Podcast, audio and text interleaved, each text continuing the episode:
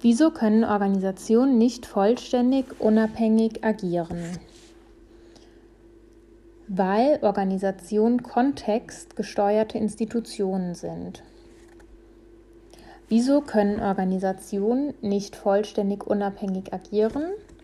Weil Organisationen kontextgesteuerte Institutionen sind. Weshalb müssen Organisationen sich an die Umwelt anpassen? Aus Gründen der Effizienz und Effektivität. Weshalb müssen Organisationen sich an die Umwelt anpassen? Aus Gründen der Effizienz und Effektivität. Nennen Sie drei Merkmale des komplexen Charakters des Wandels. Drei Merkmale des komplexen Charakters des Wandels. Erhöhte Vielfalt, erhöhte Dynamik, Nichtlinearität. Merkmale des komplexen Charakters des Wandels, erhöhte Vielfalt, erhöhte Dynamik, Nichtlinearität. Was versteht man unter der Kontingenztheorie der Führung? Kontingenztheorie der Führung, Abhängigkeit der Führungskraft von den persönlichen Eigenschaften und den Beziehungen zu den Geführten, Führungserfolg als, Zusammenspiel, äh, als Zusammenspiel von Führungsstil und Führungssituation. Kontingenztheorie der Führung, Abhängigkeit der Führungskraft von den persönlichen Eigenschaften und den Beziehungen zu den Geführten, Führungserfolg als Zusammenspiel von Führungsstil und Führungssituation. Nennen Sie fünf Segmente der globalen Umwelt. Ökonomische Umwelt, ökologische Umwelt, technologische Umwelt, politisch-rechtliche Umwelt, sozio-kulturelle Umwelt. Fünf Segmente der globalen Umwelt, ökonomisch, ökologisch, technologisch, politisch-rechtlich, sozio-kulturell. Was versteht man unter Megaforces bzw. Megatrends? Führungsrelevante Umweltgeschehen, langfristige und breitflächige Vorgänge, zum Beispiel Individualisierung, Globalisierung oder demografischer Wandel. Megaforces bzw. Megatrends, führungsrelevante Umweltgeschehen, langfristige und breitflächige Vorgänge, zum Beispiel Individualisierung, Globalisierung oder demografischer Wandel. Durch welche beiden Arten von Einflüssen können Veränderungen entstehen? Interne und externe Einflüsse. Durch welche beiden Arten von Einflüssen können Veränderungen entstehen? Interne und externe Einflüsse. Nennen Sie drei interne Einflüsse, die zu Veränderungen führen können. Veränderung von Zielen, Veränderung der Ressourcenverteilung Einführung einer neuen Organisationsform. Interne Einflüsse, die zu Veränderungen führen können. Zielveränderung, Veränderung von Ressourcenverteilung, Einführung einer neuen Organisationsform. Drei externe Einflüsse, die zu Veränderungen führen können. Soziokulturell, soziokulturelle Veränderungen, Markt- und Wettbewerbsveränderungen, technologische Veränderungen drei externe Einflüsse, soziokulturelle Veränderungen, Markt- und Wettbewerbsveränderungen, technologische Veränderungen. Nennen Sie die beiden Arten von Führung. Direkte Führung und indirekte Führung. Beiden Arten von Führung. Direkte Führung heißt interaktive und individuelle Personalführung. Indirekte Führung indirekte und kollektive Verhaltenssteuerung. Kollektiv das große Ganze. Direkte Führung, interaktiv und individuelle Personalführung, indirekte Führung, indirekte und kollektive Verhaltenssteuerung. Was versteht man unter dem 4D-Modell der Führung von Franken? 4D-Modell der Führung von Franken. Fokus der Führungsausrichtung auf Bereiche der Zukunft richten. Fokus der Führungsausrichtung auf Bereiche der Zukunft richten. Was versteht man unter dem 4D-Modell der Führung von Franken? Fokus der Führungsausrichtung auf Bereiche der Zukunft richten. Nennen Sie vier Bereiche des 4D-Modells der Führung. Digitalisierung, Diversität, Demokratie, Dynamik. Vier Bereiche des 4D-Modells der Führung. Digitalisierung, Diversität, Demokratie, Dynamik. Was versteht man unter der VUCA-Formel? Eine Art Weltformel, die die Komplexität des heutigen Weltgeschehens zusammenfasst.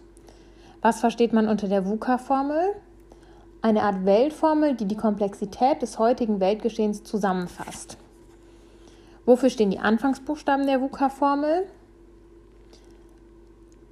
V, Volatility, Unberechenbarkeit, Schwankung, Volatilität, Volatility, Uncertainty, Ungewissheit, Complexity, Komplexheit, Ambiguity, Mehrdeutigkeit. Also Vol Volatility, Uncertainty, Complexity, Ambiguity. Ja. Was versteht man unter der Relativierung des hierarchischen Prinzips? Die klassische Hierarchie in Organisationen verliert an Bedeutung.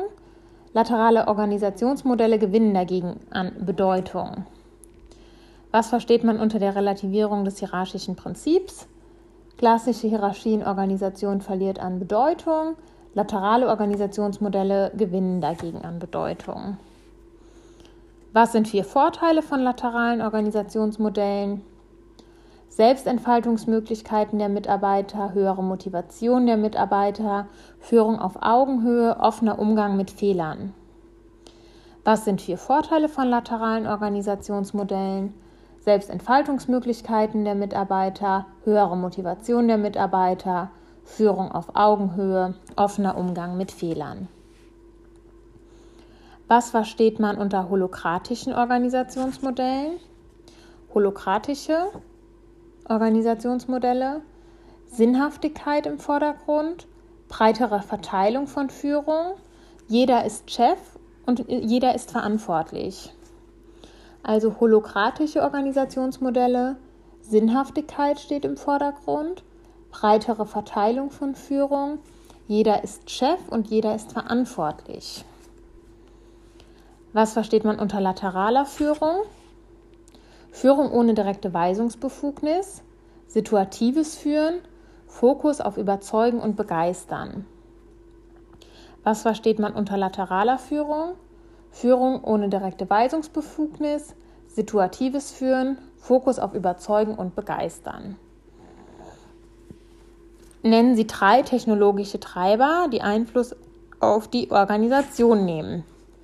Massenfertigung, Effizienz, Automatisierung, Flexibilität, Digitalisierung, Agilität. Also drei technologische Treiber, die Einfluss auf die Organisation nehmen. Ähm, Massenfertigung in Klammern Effizienz, Automatisierung Klammern Flexibilität, Digitalisierung in Klammern Agilität. Agilität. Was versteht man unter dem digitalen Taylorismus? Digitaler Taylorismus Kombination des guten Managements, des traditionellen Taylorismus mit digitalen Technologien. Durch Big Data und Tracking-Techniken soll die Führung die Arbeitsleistung perfektionieren können. Also digitaler Taylorismus, Kombination des guten Managements, des traditionellen Taylorismus mit digitalen Technologien. Durch Big Data und Tracking-Techniken soll die Führung die Arbeitsleistung perfektionieren können. Was versteht man unter Leaderless Organization bzw. unter führerloser Organisation? Führungsverantwortung liegt bei allen, Führung von oben nur in Ausnahmefällen. Also führerlose Organisation, Führungsverantwortung liegt bei allen, Führung von oben erfolgt nur in Ausnahmefällen. Was versteht man unter Digital Leadership? Führung verändert sich durch Verbreitung elektronischer Medien räumliche und zeitliche Entkopplung. Digital oder Digital Leadership. Führung verändert sich durch Verbreitung elektronischer Medien, räumliche und zeitliche Entkopplung. Nennen Sie drei virtuelle Strukturformen. Nennen Sie drei virtuelle Strukturformen. Telearbeit, virtuelles Team, virtuelle Organisation. Drei virtuelle Strukturformen, Telearbeit, virtuelles Team, virtuelle Organisation. Telearbeit bedeutet ähm, Einzelarbeitsplatz, selbstständiger Mitarbeiter, Sicherstellung der Kommunikation. Also was versteht man unter Telearbeit? Einzelarbeitsplatz, selbstständige Mitarbeiter, Sicherstellung der Kom Kommunikation ist wichtig. Virtuelles Team bedeutet Verbindung von Expertenwissen, flexible und schnelle Reaktion, Führung über Distanz. Also virtuelles Team, Verbindung von Expertenwissen, flexible und schnelle Reaktion, Führung über Distanz. Was versteht man unter virtuelle Organisation? Temporäre Kooperation, rechtlich selbstständige Partner, aber einheitliches Auftreten nach außen. Also virtuelle Organisation, temporäre Kooperation, rechtlich selbstständige Partner, aber einheitliches Auftreten nach außen. Was versteht man unter E-Leadership? E-Leadership? Führung von Mitarbeitern unter Einsatz elektronischer Medien. Also E-Leadership, Führung von Mitarbeitern unter Einsatz elektronischer Medien. Was versteht man unter der Abkürzung AIT? AIT gleich Advanced Information Technology. AIT Advanced Information Technology heißt Werkzeuge und Techniken, um Daten zu sammeln und Daten zu verteilen und dadurch wird eine neue Form der Zusammenarbeit ermöglicht. Also AIT bedeutet Advanced Information Technology. Darunter versteht man Werkzeuge und Techniken, um Daten zu sammeln und zu verteilen und es ermöglicht halt eine neue Form der Zusammenarbeit. Nennen Sie vier Merkmale einer digitalen Führung bzw. des E-Leaderships. Einsatz von Technik, räumliche Trennung, Nicht-Gleichzeitigkeit Unbegrenzte Menge an Adressaten. Vier Merkmale einer digitalen Führung. Einsatz von Technik, räumliche Trennung, Nicht-Gleichzeitigkeit, unbegrenzte Menge an Adressaten. Nennen Sie die drei Stufen der digitalen Führung bzw. des E-Leaderships. Digital getragene Führung, rekursives Verständnis von Technologie und Führung, digitale Verteilung. Drei Stufen der digitalen Führung digital getragene Führung, rekursives Verständnis von Technologie und Führung und digitale Verteilung. Was bedeutet das Ganze?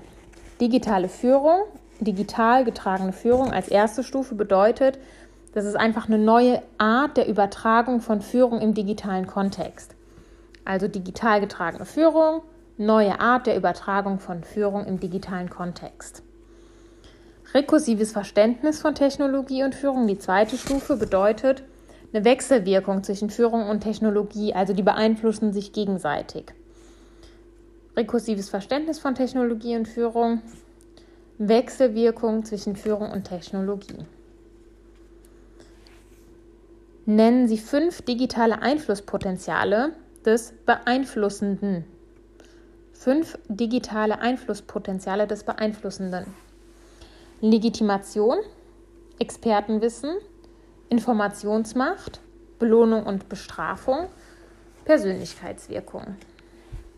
Legitimation, Expertenwissen, Informationsmacht, Belohnung und Bestrafung, Persönlichkeitswirkung. Was versteht man unter Legitimation? Einflussnahme und Macht aufgrund der Position, im Kontext der Digitalisierung verliert die klassische Hierarchie immer mehr an Bedeutung. Legitimation in dem Kontext bedeutet Einflussnahme und Macht aufgrund der Position. Im Kontext der Digitalisierung verliert die klassische Hierarchie immer mehr an Bedeutung. Was versteht man unter Expertenwissen? Einflussnahme und Macht aufgrund des Wissens. Im Kontext der Digitalisierung bezieht sich dieses Wissen auch auf die Medienkompetenz. Expertenwissen bedeutet Einflussnahme und Macht aufgrund des Wissens und im Kontext der Digitalisierung bezieht sich dieses Wissen auch auf die Medienkompetenz. Was versteht man unter Informationsmacht? Einflussnahme und Macht aufgrund von Informationsvorsprüngen. Im Kontext der Digitalisierung hat jeder die Möglichkeit, leicht an Informationen ranzukommen. Informationsmacht, Einflussnahme und Macht aufgrund von Informationsvorsprüngen. Im Kontext der Digitalisierung hat jeder die Möglichkeit, leicht an Informationen ranzukommen. Was versteht man unter Belohnung und Bestrafung? Einflussnahme und Macht aufgrund von Belohnungs- und Bestrafungsbefugnissen. Im Kontext der Digitalisierung verlieren vor allem Bestrafungen an Bedeutung. Also Einflussnahme und Macht aufgrund von Belohnungs- und Bestrafungsbefugnissen, wobei Bestrafung im Kontext der Digitalisierung an Bedeutung verliert. Was versteht man unter Persönlichkeitswirkung? Einflussnahme und Macht aufgrund der Wirkung der Persönlichkeit. Im Kontext der Digitalisierung bedeutet das ähm, die Identifikation mit der Führungskraft als gutes Vorbild. Also Persönlichkeitswirkung, Einflussnahme und Macht aufgrund der Wirkung der Persönlichkeit. Im Kontext der Digitalisierung bedeutet das, dass die Identifikation mit der Führungskraft als gutes Vorbild einhergeht. Ähm, eben hatten wir die drei Stufen des E-Leaderships. Da war die dritte Stufe die digitale Verteilung. Und digitale Verteilung bedeutet einfach nicht äh, Macht nicht durch Hierarchie, sondern Macht durch Beherrschung der digitalen Daten und Tools. Also digitale Verteilung als dritte Stufe des E-Leaderships. Macht nicht durch Hierarchie, sondern durch Beherrschung der digitalen Daten und Tools. Ähm, was versteht man unter dem Begriff Soziodigitalität nach Weibler? Also Weibler, Soziodigitalität. Bedeutet, soziale, virtuelle Kontakte sind im Fokus. Einheit von digital und sozial. Eben hatten wir das E-Leadership. Jetzt kommt das Digital-Social Leadership-Thema. Digital Social Leadership ist Führung als Open Source, also ganz offen. Und es sind viele beteiligt. Beteiligung vieler gleich Schwarmintelligenz. Was versteht man unter Mobile Device Management? Zentrale Verwaltung von mobilen Endgeräten wie Smartphones oder Tablets. Also in der Orga oder so Mobile Device Management, zentrale, von, zentrale Verwaltung von mobilen Endgeräten wie Smartphones oder Tablets. Was versteht man unter der Boyd-Kultur? B-Y-O-D. Boyd-Kultur bedeutet Bring Your Own Devices. Heißt einfach nur, dass eigene Endgeräte im Unternehmen genutzt werden. Ähm, dadurch verschwimmen halt die Grenzen zwischen Privat- und Berufsleben. Also Boyd-Kultur, Bring Your Own Devices, Nutzung eigener Endgeräte im Unternehmen, die Grenzen zwischen Privat- und Berufsleben verschwimmen dadurch.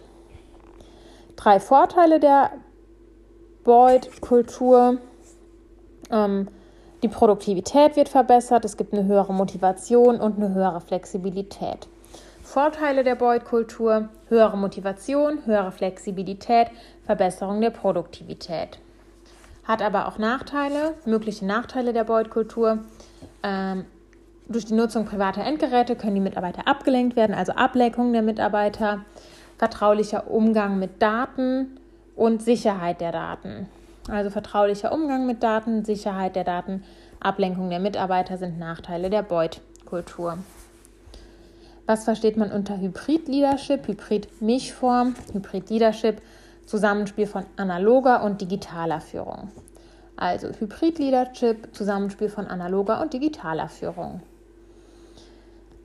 Den Begriff habe ich noch nie gehört. Was versteht man unter dem Begriff Gamifikation? Gamifikation. Anwendung von spieltypischen Elementen. Ah, Gami, Game. Vielleicht jetzt auch Gamification. Gamification. Anwendung von spieltypischen Elementen und Prozessen in einem nicht spielerischen Kontext. Spielelemente sollen Mitarbeitern Spaß bringen und motivieren. Also spieltypische Elemente werden in irgendwas eingefügt, was eigentlich gar nicht in einem spielerischen Kontext steht. Also Gamification, Anwendung von spieltypischen Elementen und Prozessen in einem nicht spielerischen Kontext. Spielelemente sollen Mitarbeiter Spaß bringen und motivieren. Was versteht man unter Plural Leadership, Plural Leadership? Verteilung von Führungsaufgaben. Führung findet in alle Richtungen statt, auch von unten nach oben. Plural Leadership, Verteilung von Führungsaufgaben. Führung findet in alle Richtungen statt, auch von oben nach unten. Jetzt muss man zwei Arten von Führung unterscheiden, monozentrische und polyzentrische. Mono ist ja mal einzeln, Monopol, Poly ist viele. Monozentrische Führung, polyzentrische Führung. Monozentrische Führung, traditionell heroisches Führungsverständnis. Ah, okay. Und polyzentrische Führung, relationales, postheroisches Führungsverständnis. Also Mono, traditionell heroisches Führungsverständnis, Poly, relationales, postheroisches Führungsverständnis.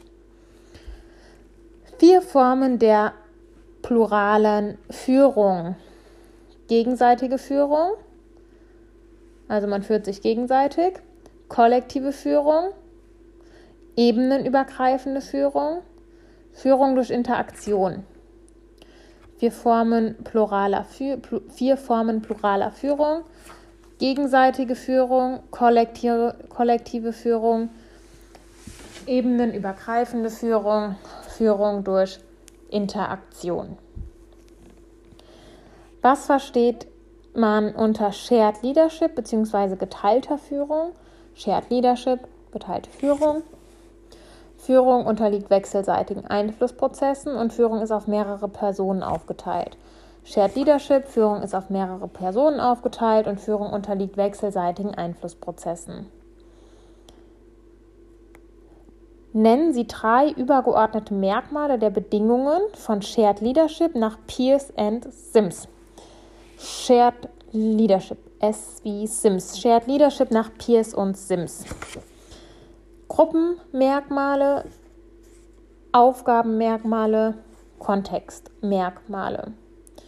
Drei übergeordnete Merkmale der Bedingungen von Shared Leadership nach Pierce und Sims. Gruppenmerkmale, Aufgabenmerkmale, Kontextmerkmale. Nennen Sie fünf Einflussbedingungen für die Entstehung von Shared Leadership nach Offermann und Scuderi. Also Shared Leadership muss ich mir wohl nochmal angucken. Ähm, also nennen Sie fünf Einflussbedingungen für die Entstehung von Shared Leadership nach Offermann und Scuderi. So. Kognitive Fähigkeiten, emotionale Kompetenz, gemeinsame Ziele, Selbstführung, Größe der Gruppe.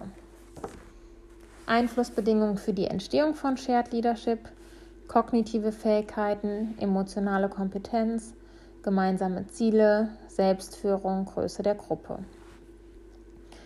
Nennen Sie die beiden Dimensionen zur Differenzierung pluraler Führungskonfiguration.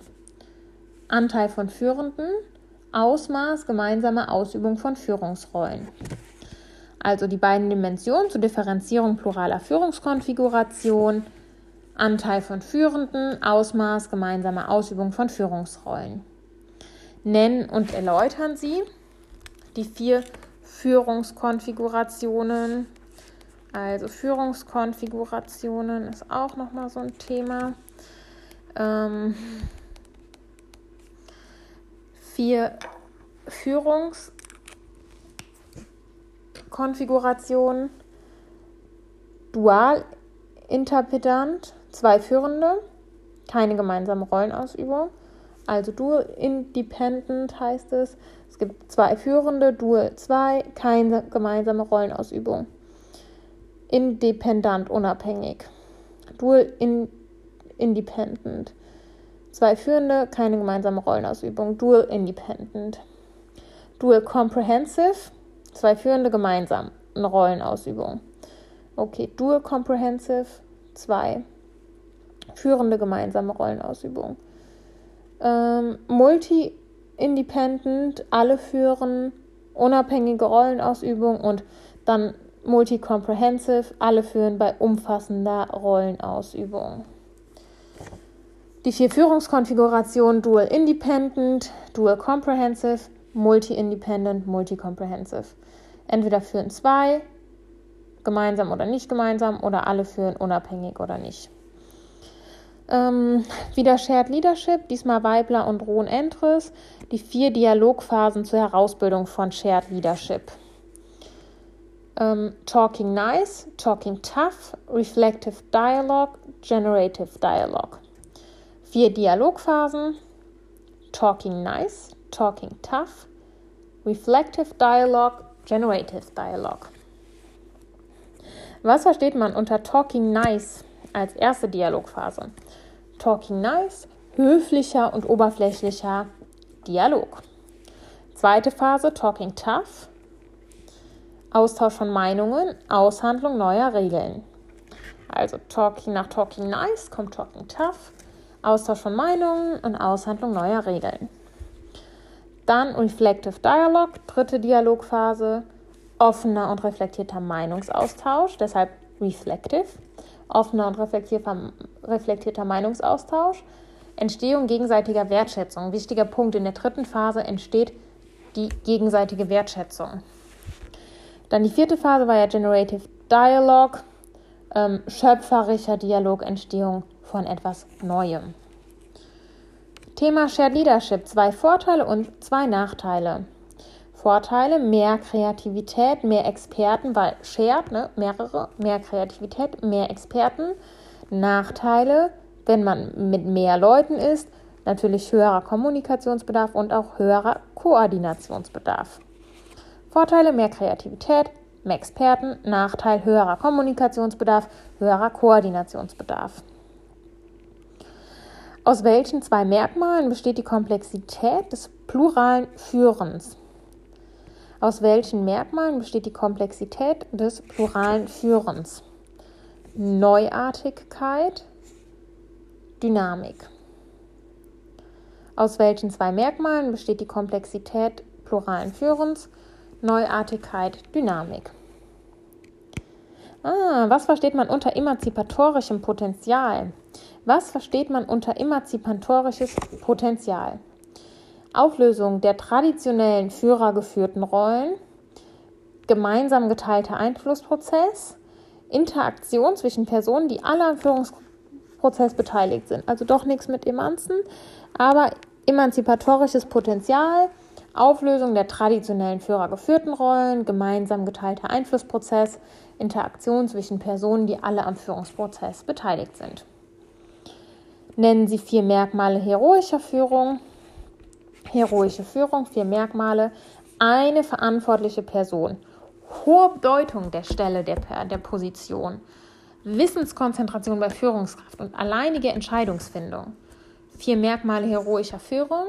Verantwortliche Person, eine verantwortliche Person, hohe Bedeutung der Stelle der Position, Wissenskonzentration bei Führungskraft, Entscheidungsfindung alleine. Da es die heroische Führung gibt, gibt es auch die postheroische Führung.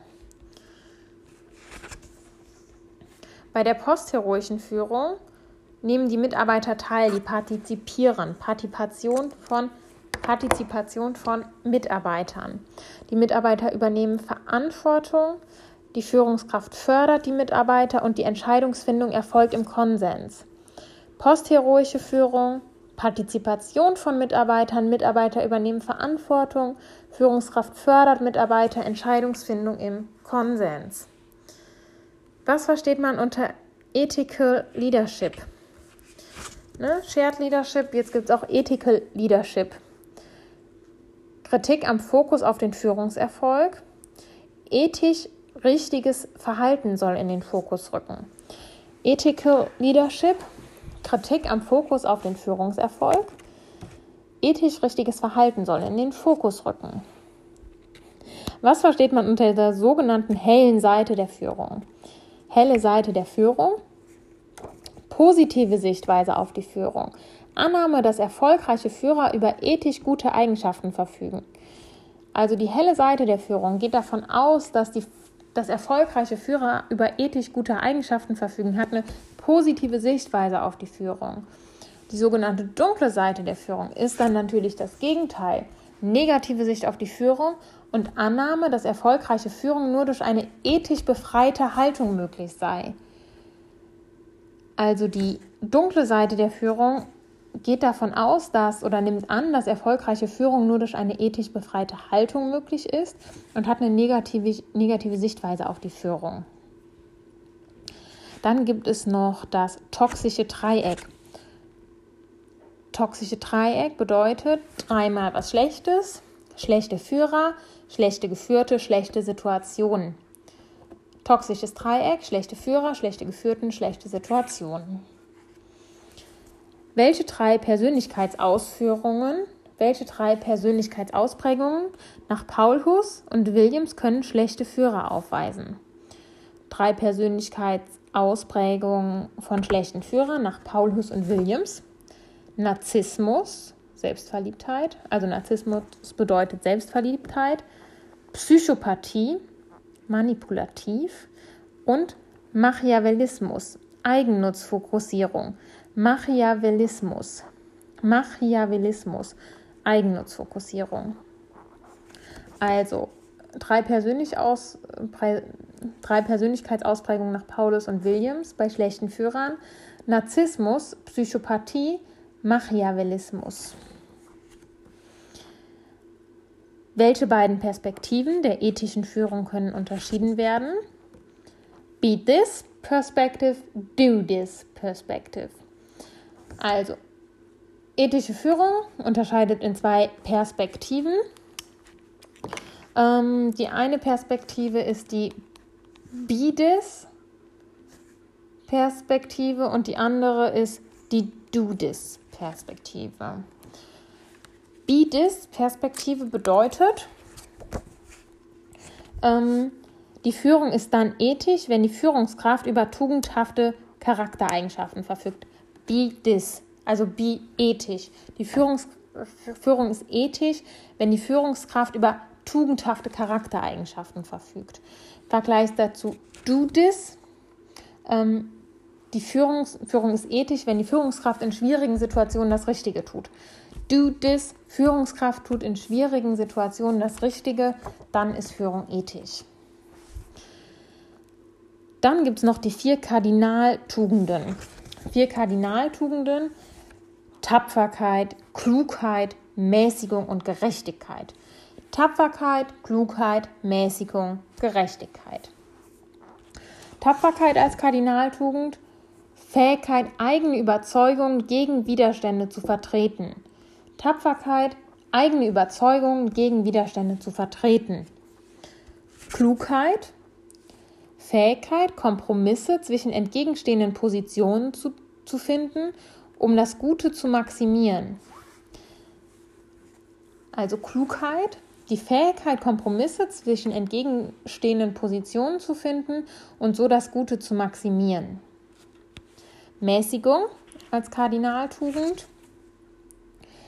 Fähigkeit, sich materiellen und sinnlichen Genüssen zu widersetzen. Mäßigung als Kardinaltugend, Fähigkeit, sich materiellen und sinnlichen Genüssen zu widersetzen. Gerechtigkeit, die vierte, Fähigkeit, einen fairen Ausgleich zwischen eigenen und fremden Interessen finden. Gerechtigkeit als Kardinaltugend, Fähigkeit, einen fairen Ausgleich zwischen eigenen und fremden Interessen zu finden. So, jetzt geht es noch zu vier Eigenschaftsattributen integrärer Personen nach Palansky und Yamarino. Vier Eigenschaftsattribute. Moralität, Authentizität, Einhaltung von Wort und Tat und Standhaftigkeit. Vier, vier Eigenschaftsattribute integrärer Personen. Moralität, Authentizität, Einhaltung von Wort und Tat, Standhaftigkeit. Was versteht man unter Diskursethik? Entscheidungen werden mit Betroffenen abgestimmt, Entscheidungen werden argumentativ gerechtfertigt, Entscheidungen können bei guten Gegenargumenten abgeändert werden. Diskursethik, Diskurs diskutieren, Entscheidungen mit Betroffenen abstimmen, Entscheidungen argumentativ rechtfertigen, Entscheidungen bei guten Gegenargumenten abändern können. Nennen Sie drei Situationen, die nicht vereinbar mit einer ethischen Führung sind. Moralisches Schweigen, also keine ethischen Fragestellungen. Unverantwortliche Zielvorgaben, also unrealistische Zielvorgaben. Ausschweifende Privilegierung, Gehälter von Topmanagern. Also drei Situationen, die nicht vereinbar mit einer ethischen Führung sind. Moralisches Schweigen, unverantwortliche Zielvorgaben und ausschweifende Privilegierung.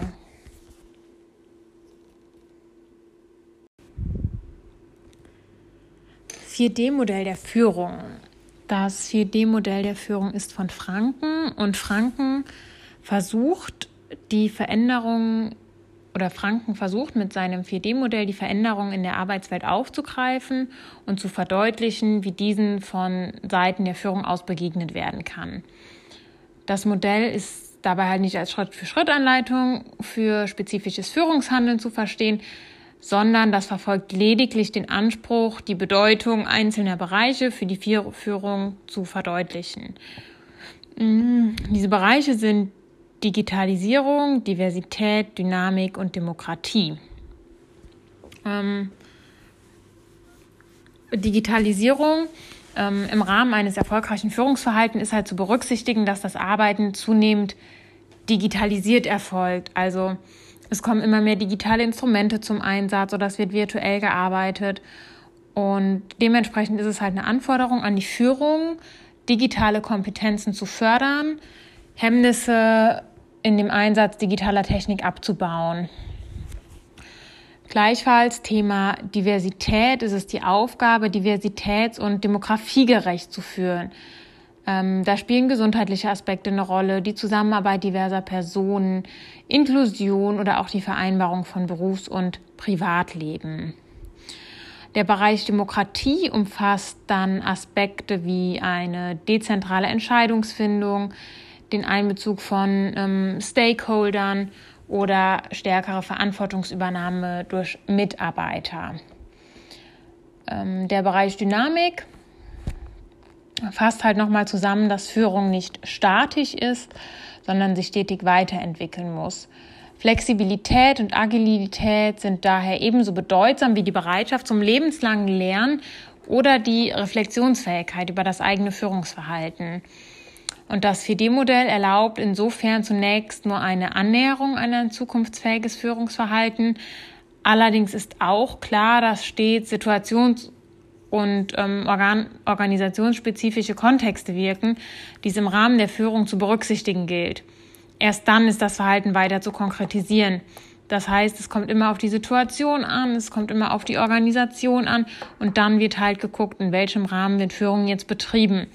Und das Ganze steht halt der Idee eines allgemeingültigen und universell anwendbaren Führungsstils entgegen. Also nochmal kurz zusammengefasst. 4D-Modell der Führung ist von Franken, versucht die Veränderungen in der Arbeitswelt aufzugreifen und zu verdeutlichen, wie, sie, wie diesen von Seiten der Führung aus begegnet werden kann, versucht die Bedeutung einzelner Bereiche für die Führung zu verdeutlichen. Diese vier Bereiche sind Digitalisierung, Diversität, Dynamik und Demokratie. Ähm, die Beachtung der vier Bereiche ist wichtig für ein erfolgreiches Führungsverhalten. Digitalisierung, Förderung digitaler Kompetenzen, Abbau von Hemmungen vor digitaler Technik, Demokratie, dezentrale Entscheidungsfindung, Einbezug von Stakeholdern, Verantwortungsübernahme durch Mitarbeiter, Dynamik, Führung ist nicht statisch, sondern muss sich stetig weiterentwickeln, Bereitschaft zum lebenslangen Lernen, Reflexionsfähigkeit des eigenen Führungsverhaltens, Flexibilität und Agilität. Diversität, Inklusion, Work-Life-Balance, gesundheitliche Aspekte, Zusammenarbeit diverser Personen. Modell erlaubt nur an, äh, das Modell erlaubt nur eine Annäherung an ein zukunftsfähiges Führungsverhalten, weil halt immer situations- bzw. organisationsspezifische Kontexte zu berücksichtigen sind und dann erst das Verhalten weiter konkretisiert werden kann. Ähm, es widerspricht also der Idee eines allgemeingültigen und universell anwendbar, anwendbaren Führungsstils.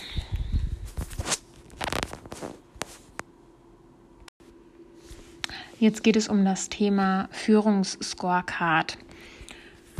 Eine Führungsscorecard umfasst vier Perspektiven. Die Mitarbeiterorientierung, die Marktorientierung, die Zielorientierung sowie eine Verbesserungs- und Lernorientierung.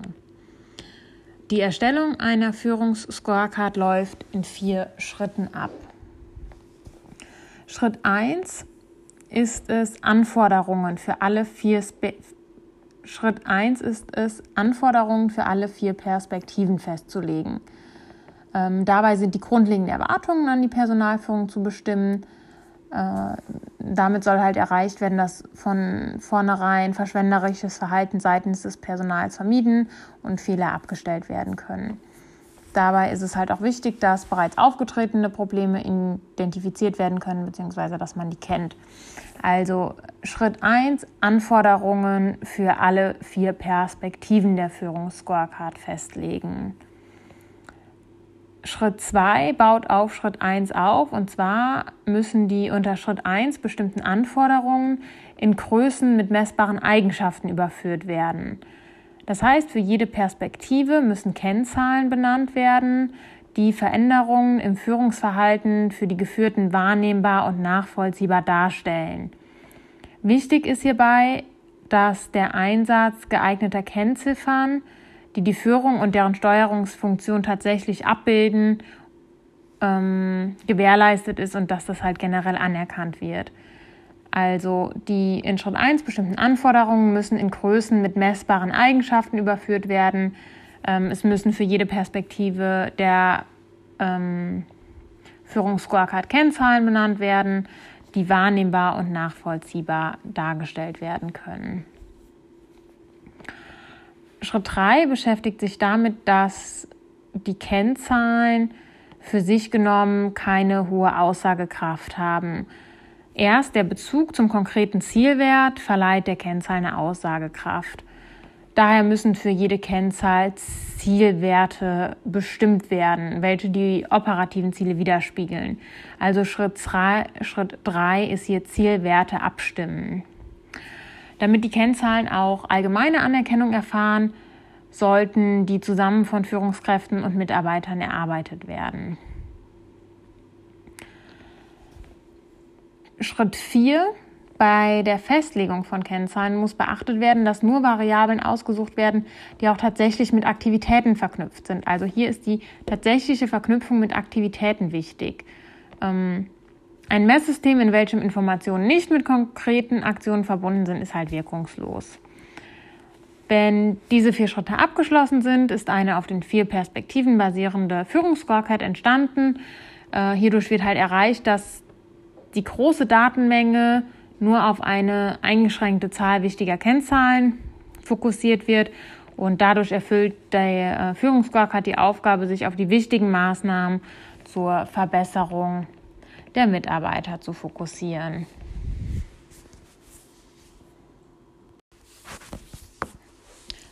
Unterscheiden Sie die Zuschreibung von Führung von der Zuschreibung von Führer. Führung ist nie der Beeinflussungsversuch selbst, sondern nur der akzeptierte Einflussungsversuch durch den Geführten. Führer ist erstmal nur eine Klassifikation und muss nicht zwangsweise in konkreter Situation führen. Unterscheiden Sie die Zuschreibung von Führung von der Zuschreibung von Führer. Führung ist nie der Beeinflussungsversuch selbst, sondern nur der akzeptierte Beeinflussungsversuch durch den Geführten. Führer ist erstmal nur eine Klassifikation und muss nicht zwangsweise in konkreter Situation führen. Unterscheiden Sie Leitung und Führung. Leitung basiert auf formaler Position einer Person. Führung basiert auf Zuschreibung bei den Geführten. Leitung basiert auf formaler Position einer Person. Führung basiert auf Zuschreibung bei den Geführten. Nennen Sie drei Merkmale von Führung. Führung ist prinzipiell von Hierarchie unabhängig. Führung wird nicht von oben vorgegeben, sondern von unten attribuiert. Zur Verhaltensbeeinflussung ist Akzeptanz der Geführten eine, eine Grundvoraussetzung. Nennen Sie drei Merkmale von Führung. Führung ist prinzipiell von Hierarchie unabhängig. Führung wird nicht von oben vorgegeben, sondern von unten attribuiert. Zur Verhaltensbeeinflussung ist Akzeptanz der Geführten eine Grundvoraussetzung. Was versteht man unter dem Kriterium der Intentionalität? Was versteht man unter dem Kriterium der Intentionalität? Beschreibt die zielgerichtete bzw. intendierte Verhaltensbeeinflussung. Was versteht man unter dem Kriterium der Intentionalität? Beschreibt die zielgerichtete bzw. intendierte Verhaltensbeeinflussung. Was versteht man unter dem Kriterium der Unmittelbarkeit? Beschreibt, dass Führung nicht unbedingt sofort das gewünschte Verhalten hervorrufen muss. Was versteht man unter dem Kriterium der in Klammern Unmittelbarkeit? Beschreibt, dass Führung nicht unbedingt sofort das gewünschte Verhalten hervorrufen muss. Was versteht man unter einer Führungsdiade? Bezeichnet Führung als Interaktionsprozess, der sich zwischen Führenden und Geführten in unterschiedlicher Weise abspielt. Was versteht man unter einer Führungsdiade? Bezeichnet Führung als Interaktionsprozess, der sich zwischen Führenden und Geführten in unterschiedlicher Weise abspielt. Was versteht man unter Führungserfolg? Bezeichnet den resultierenden Effekt aus jeder Art von Führungsbeziehung. Führungserfolg bezeichnet den resultierenden Effekt aus jeder Art von Führungsbeziehung. Was versteht man unter Macht als Einflussfaktor einer Führungsbeziehung? Führungsbeziehungen werden durch Möglichkeiten der beteiligten Personen geprägt. Macht als zentraler Einflussfaktor in Interaktionsbeziehungen. Was versteht man unter Macht als Einflussfaktor einer Führungsbeziehung? Führungsbeziehungen werden durch Möglichkeiten der beteiligten Personen geprägt. Macht als zentraler Einflussfaktor in, in Interaktionsbeziehungen. Was versteht man unter machtbasenorientierten Ansätzen? Untersuchung von Quellen der Macht. Als Machtbasen werden alle zur Beeinflussung nutzbaren Ressourcen bezeichnet. Führende und Geführte verfügen über eine asymmetrisch verteilte Macht. Was versteht man unter machtbasenorientierte Ansätze? Untersuchung von Quellen der Macht. Als Machtbasen werden alle zur Beeinflussung nutzbaren Ressourcen bezeichnet. Führende und Geführte verfügen eine, über eine asymmetrisch verteilte Macht. Nennen Sie die fünf Machtbasen, auf denen sich die Macht des Führenden begründen können. Nennen Sie die fünf Machtbasen, auf denen sich die Macht des Führenden begründen kann. Also fünf Machtbasen. Legitimation, Identifikation, Expertentum, Einsatz von Belohnungen, Einsatz von Bestrafungen. Legitimation ist die Grundlage oder bei Legitimation Grundlage ist formelle Position des Führenden. Also als Führer muss er sich legitimieren. Legitimation Grundlage ist formelle Position des Führenden. Identifikation Führender als Identifikationsfigur. Expertentum hohes Fachwissen des Führenden. Einsatz von Belohnungen, möglich durch Position des Führenden, Einsatz von Bestrafungen, möglich durch Position des Führenden. Also die fünf Machtbasen sind Legitimation, Identifikation, Expertentum, Einsatz von Belohnungen und Einsatz von Bestrafungen. Legitimation, Grundlage ist formelle Position des Führenden, Identifikation, Führender als Identifikationsfigur, Expertentum, hohes Fachwissen des Führenden, Einsatz von Belohnungen, Einsatz von Bestrafungen, jeweils möglich durch Position des Führenden. Das waren die fünf Machtbasen, auf denen sich die Macht des Führenden begründen kann. Und dann gibt es noch vier Machtbasen in Bezug auf Positionsmacht und vier Machtbasen in Bezug auf Personenmacht. Fangen wir mit den vier Machtbasen in Bezug auf Positionsmacht an. Informationsmacht, Situationsgestaltungsmacht, Belohnungsmacht, Bestrafungsmacht. Positionsmacht, ISBB. Wie die ISB.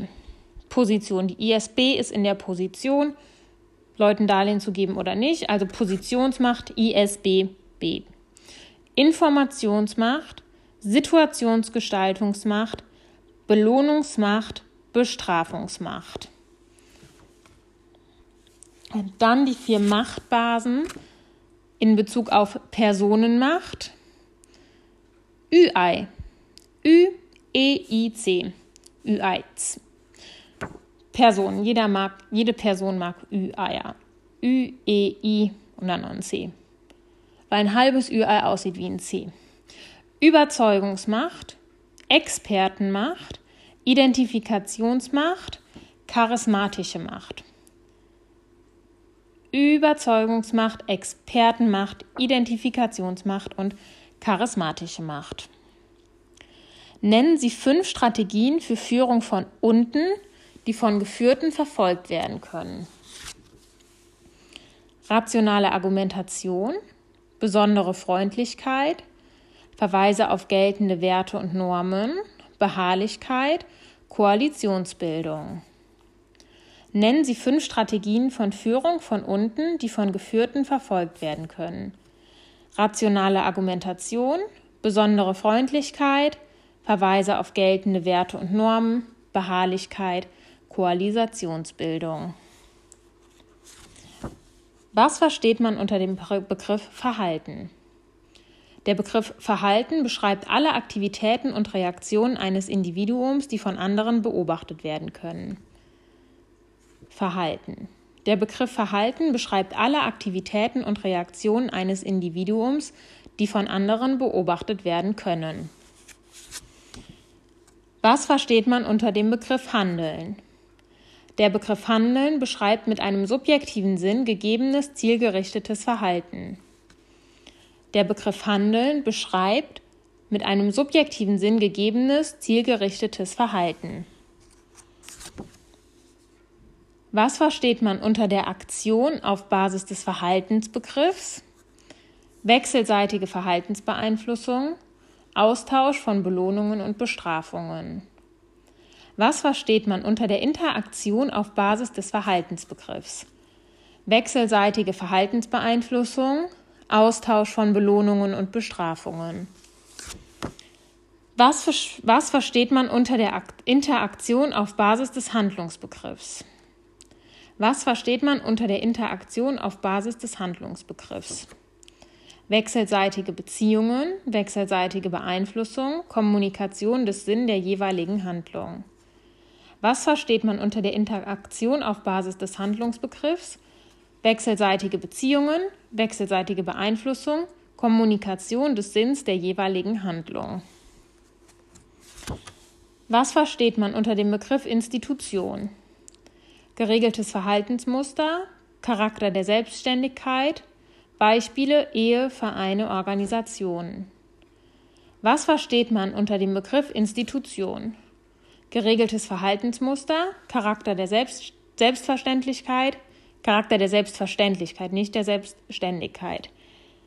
Beispiele Ehe, Vereine, Organisationen. Institution, geregeltes Verhaltensmuster, Charakter der Selbstverständlichkeit, Beispiele Ehe, Vereine, Organisationen. Was versteht man unter dem Begriff Position? Stellenbesetzung in einer Institution durch Person. Positionen sind personenunabhängig definiert. Was versteht man unter dem Begriff Position? Stellenbesetzung in einer Institution durch Person. Positionen sind personenunabhängig definiert. Was versteht man unter dem Begriff Rolle? Beschreibt Verhaltenserwartungen. Normen geben Verhaltensvorschriften vor. Charakter der Selbstverständlichkeit. Was versteht man unter dem Begriff Rolle? Beschreibt Verhaltenserwartungen. Normen geben Verhaltensvorschriften vor. Charakter der Selbstverständlichkeit. Was versteht man unter der Rolle aus der strukturfunktionalistischen Sichtweise? Organisatorische Rolle, hoher Grad an Vorbestimmtheit, Organisationsmitglieder halten sich in der Regel an Rollenerwartungen. Was versteht man unter der Rolle aus der strukturfunktionalistischen Sichtweise? Organisatorische Rolle, hoher Grad an Vorbestimmtheit, Organisationsmitglieder halten sich in der Regel an Rollenerwartungen. Nennen Sie die drei Dimensionen, Organ nennen Sie die drei Dimensionen organisationaler Gerechtigkeit. Nennen Sie die drei Dimensionen organisationaler Gerechtigkeit. Distributive Gerechtigkeit, prozedurale Gerechtigkeit, interaktionale Gerechtigkeit. Dreidimensionalen organisationaler Gerechtigkeit, DIP drei Dimensionen organisationaler Gerechtigkeit. Es gibt auch noch distributive Gerechtigkeit, aber das ist jetzt organisationale Gerechtigkeit, DIP, distributive Gerechtigkeit, interaktionale Gerechtigkeit, prozedurale Gerechtigkeit. Was versteht man unter der distributiven Gerechtigkeit? Gerechtigkeitsempfinden bezüglich Verteilung von Belohnungen in Organisationen. Bekannteste These ist die Equity-Theorie. Was versteht man unter der distributiven Gerechtigkeit? Gerechtigkeitsempfinden bezüglich Verteilung von Belohnungen in Organisationen. Bekannteste Theorie ist die Equity-Theorie. Was versteht man unter der Equity-Theorie? Personen vergleichen ihren Einsatz mit ihrem Ertrag im Verhältnis zu anderen Personen, zum Beispiel Kollegen. Personen empfinden dann Gerechtigkeit, wenn der Vergleich aus ihrer Sicht fair ausfällt. Also, Equity-Theorie. Personen vergleichen ihren Einsatz mit ihrem Ertrag im Verhältnis zu anderen Personen. Personen empfinden dann Gerechtigkeit, wenn der Vergleich aus ihrer Sicht fair ausfällt. Was versteht man unter der prozeduralen Gerechtigkeit? Gerechtigkeitsempfinden bezüglich der Behandlung durch den Vorgesetzten. Vor allem wichtig sind der entgegengebrachte Respekt und die Qualität der Kommunikation. Was versteht man unter der prozeduralen Gerechtigkeit? Gerechtigkeitsempfinden bezüglich der Behandlung durch den Vorgesetzten. Vor allem wichtig sind der entgegengebrachte Respekt und die Qualität der Kommunikation. Was versteht man unter der interaktionalen Gerechtigkeit? Akzeptanz des Führers, Vertrauen zu Kollegen. Was versteht man unter der interaktionalen Gerechtigkeit? Akzeptanz des Führers, Vertrauen zu Kollegen. Nennen Sie zwei wichtige Aspekte des Einflusses von Gerechtigkeitswahrnehmungen auf die Haltung von Geführten. Akzeptanz des Führenden, Vertrauen zu Kollegen. Welche zwei wichtigen Aspekte des Einflusses von Gerechtigkeitswahrnehmungen auf die nennen Sie zwei wichtige Aspekte des Einflusses von Gerechtigkeitswahrnehmung auf die Haltung von Geführten. Halt Bezug zu der interaktionalen Gerechtigkeit wieder. Akzeptanz des Führenden, Vertrauen zu Kollegen. Was versteht man unter dem Begriff Vertrauen? Zukunftsbezogenheit, Möglichkeit, dass Vertrauen enttäuscht werden kann, Wiederholte Erfahrung mit Person führt zu Vertrautheit. Was versteht man unter dem Begriff Vertrauen? Zukunftsbezogenheit, Möglichkeit, dass Vertrauen enttäuscht werden kann. Wiederholte Erfahrung mit Person führt zu Vertrautheit. Nennen Sie zwei wichtige Aspekte von Vertrauen in einer Führungsbeziehung. Reduziert soziale Komplexität, ermöglicht neue Handlungsalternativen. Nennen Sie zwei Aspekte von Vertrauen in einer Führungsbeziehung. Reduziert soziale Komplexität, ermöglicht neue Handlungsalternativen. Nennen Sie vier Vorteile einer vertrauensvollen Führungsbeziehung. Höhere Bereitschaft gegenseitiger Unterstützung, besserer Informations- und Ressourcenaustausch, positive Haltung zur Aufgabe, positive Befindlichkeit. Nennen Sie vier Vorteile einer vertrauensvollen Führungsbeziehung. Höhere Bereitschaft gegenseitiger Unterstützung, besserer Informations- und Ressourcenaustausch, positive Haltung zur Aufgabe, positive Befindlichkeit. Vier Vorteile einer vertrauensvollen Führungsbeziehung. Höhere Bereitschaft gegenseitiger Unterstützung, besserer Informations- und Ressourcenaustausch, Austausch, positive Haltung zur Aufgabe, positive Befindlichkeit. Nennen Sie drei Vertrauensqualitäten nach Lewicki und Bunker. Drei, Vertra drei Vertrauensqualitäten nach Lewicki und Bunker. Kalkülbasiertes Vertrauen, wissensbasiertes Vertrauen, identifikationsbasiertes Vertrauen. Drei Vertrauensqualitäten nach Lewicki und Bunker. Kalkülbasiertes Vertrauen, wissenbasiertes Vertrauen, identifikationsbasiertes Vertrauen. Was versteht man unter kalkülbasiertes Vertrauen? Personen halten sich an Versprechen, da sie die Konsequenzen für die soziale Beziehung fürchten. Guter Ruf fördert Kooperationsbereitschaft. Also kalkülbasiertes Vertrauen Personen halten sich an Versprechen, da sie die Konsequenzen für die sozialen Beziehungen fürchten. Guter Ruf fördert Kompromiss, guter Ruf fördert Kooper Kooperationsbereitschaft. Was versteht man unter wissenbasiertes Vertrauen?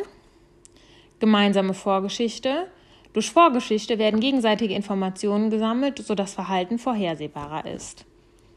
Was versteht man unter wissenbasiertes Vertrauen? Gemeinsame Vorgeschichte. Durch Vorgeschichte werden gegenseitige Informationen gesammelt, sodass Verhalten vorhersehbar ist.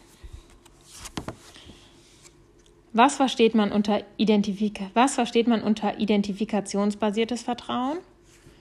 Gegenseitiger Respekt, aktive Unterstützung der Wünsche des anderen, setzt gemeinsame Entwicklungsgeschichte voraus. Beide vorherigen Stufen müssen beinhaltet sein. Was versteht man unter identifikationsbasiertes Vertrauen? Gegenseitiger Respekt, aktive Unterstützung der Wünsche des anderen, setzt gemeinsame Entwicklungsgeschichte voraus. Beide vorherigen Stufen müssen beinhaltet sein. Nennen Sie die fünf Determinanten des Vertrauens nach Weibler.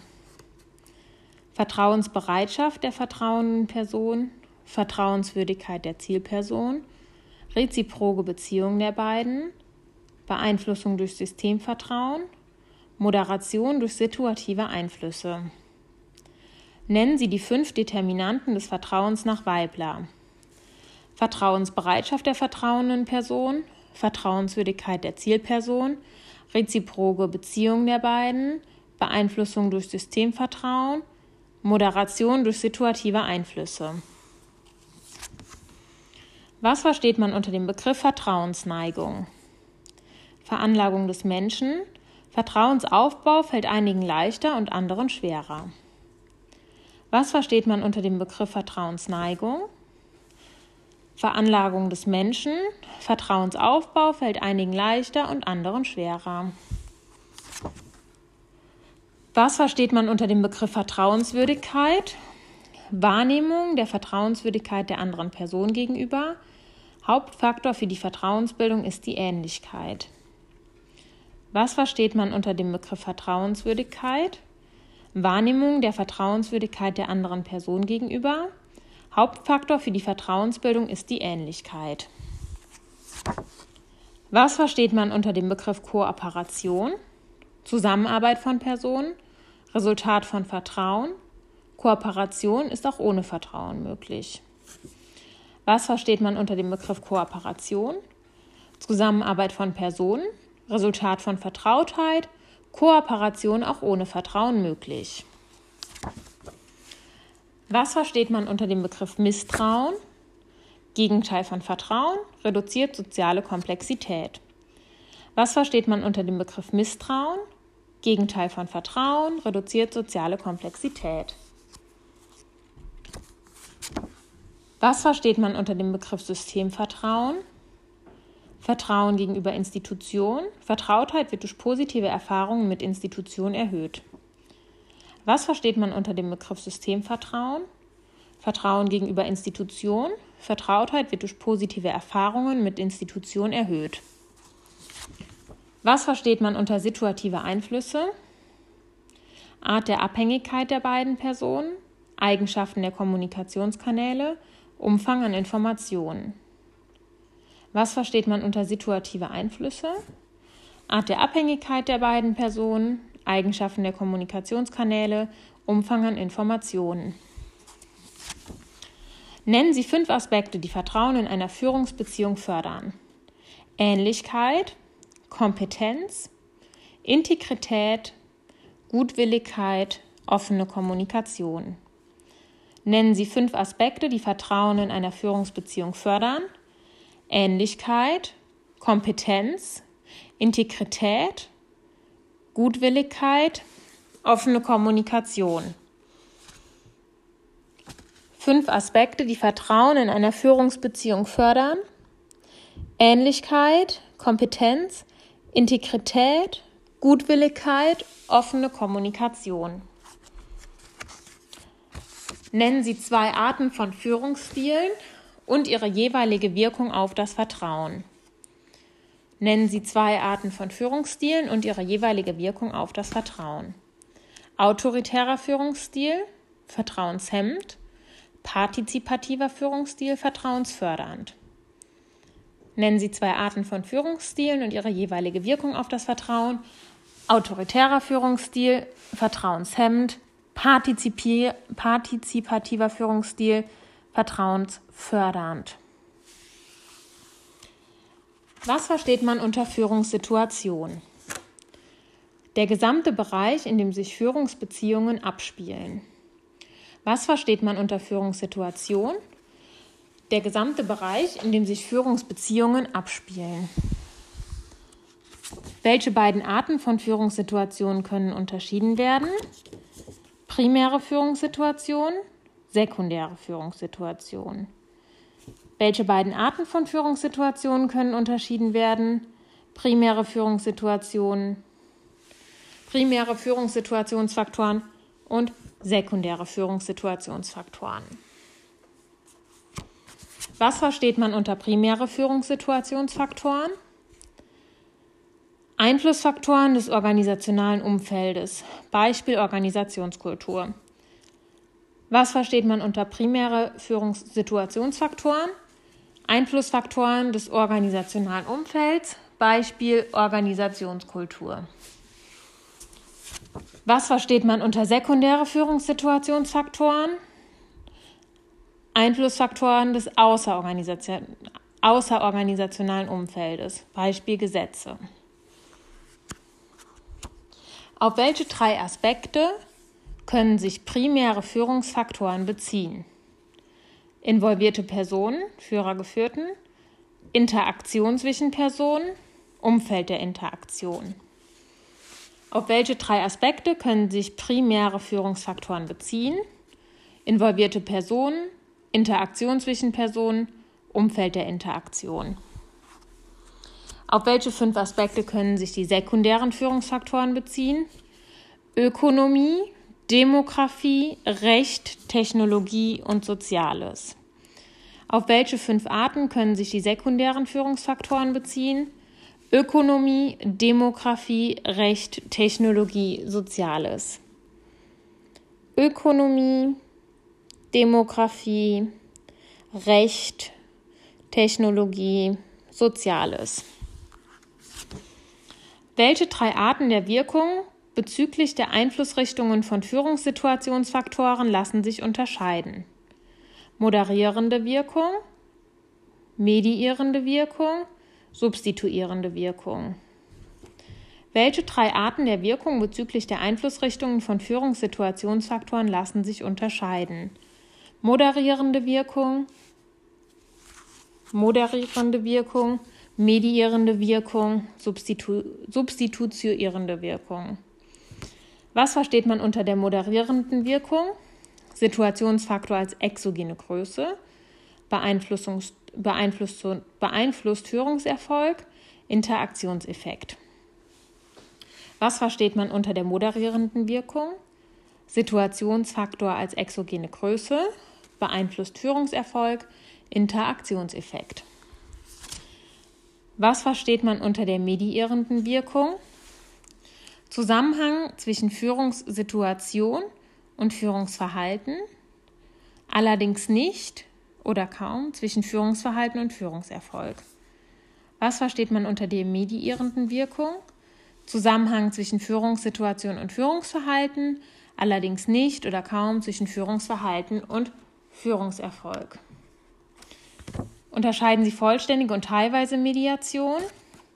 Vollständige Mediation, Zusammenhang zwischen Führungsverhalten und Führungserfolg vollständig durch einen Führungssituationsfaktor erklärbar.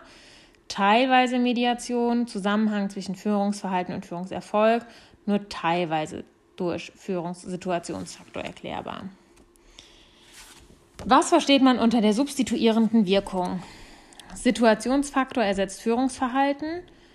Führungsverhalten wird überflüssig oder kontraproduktiv. Was versteht man unter der substituierenden Wirkung?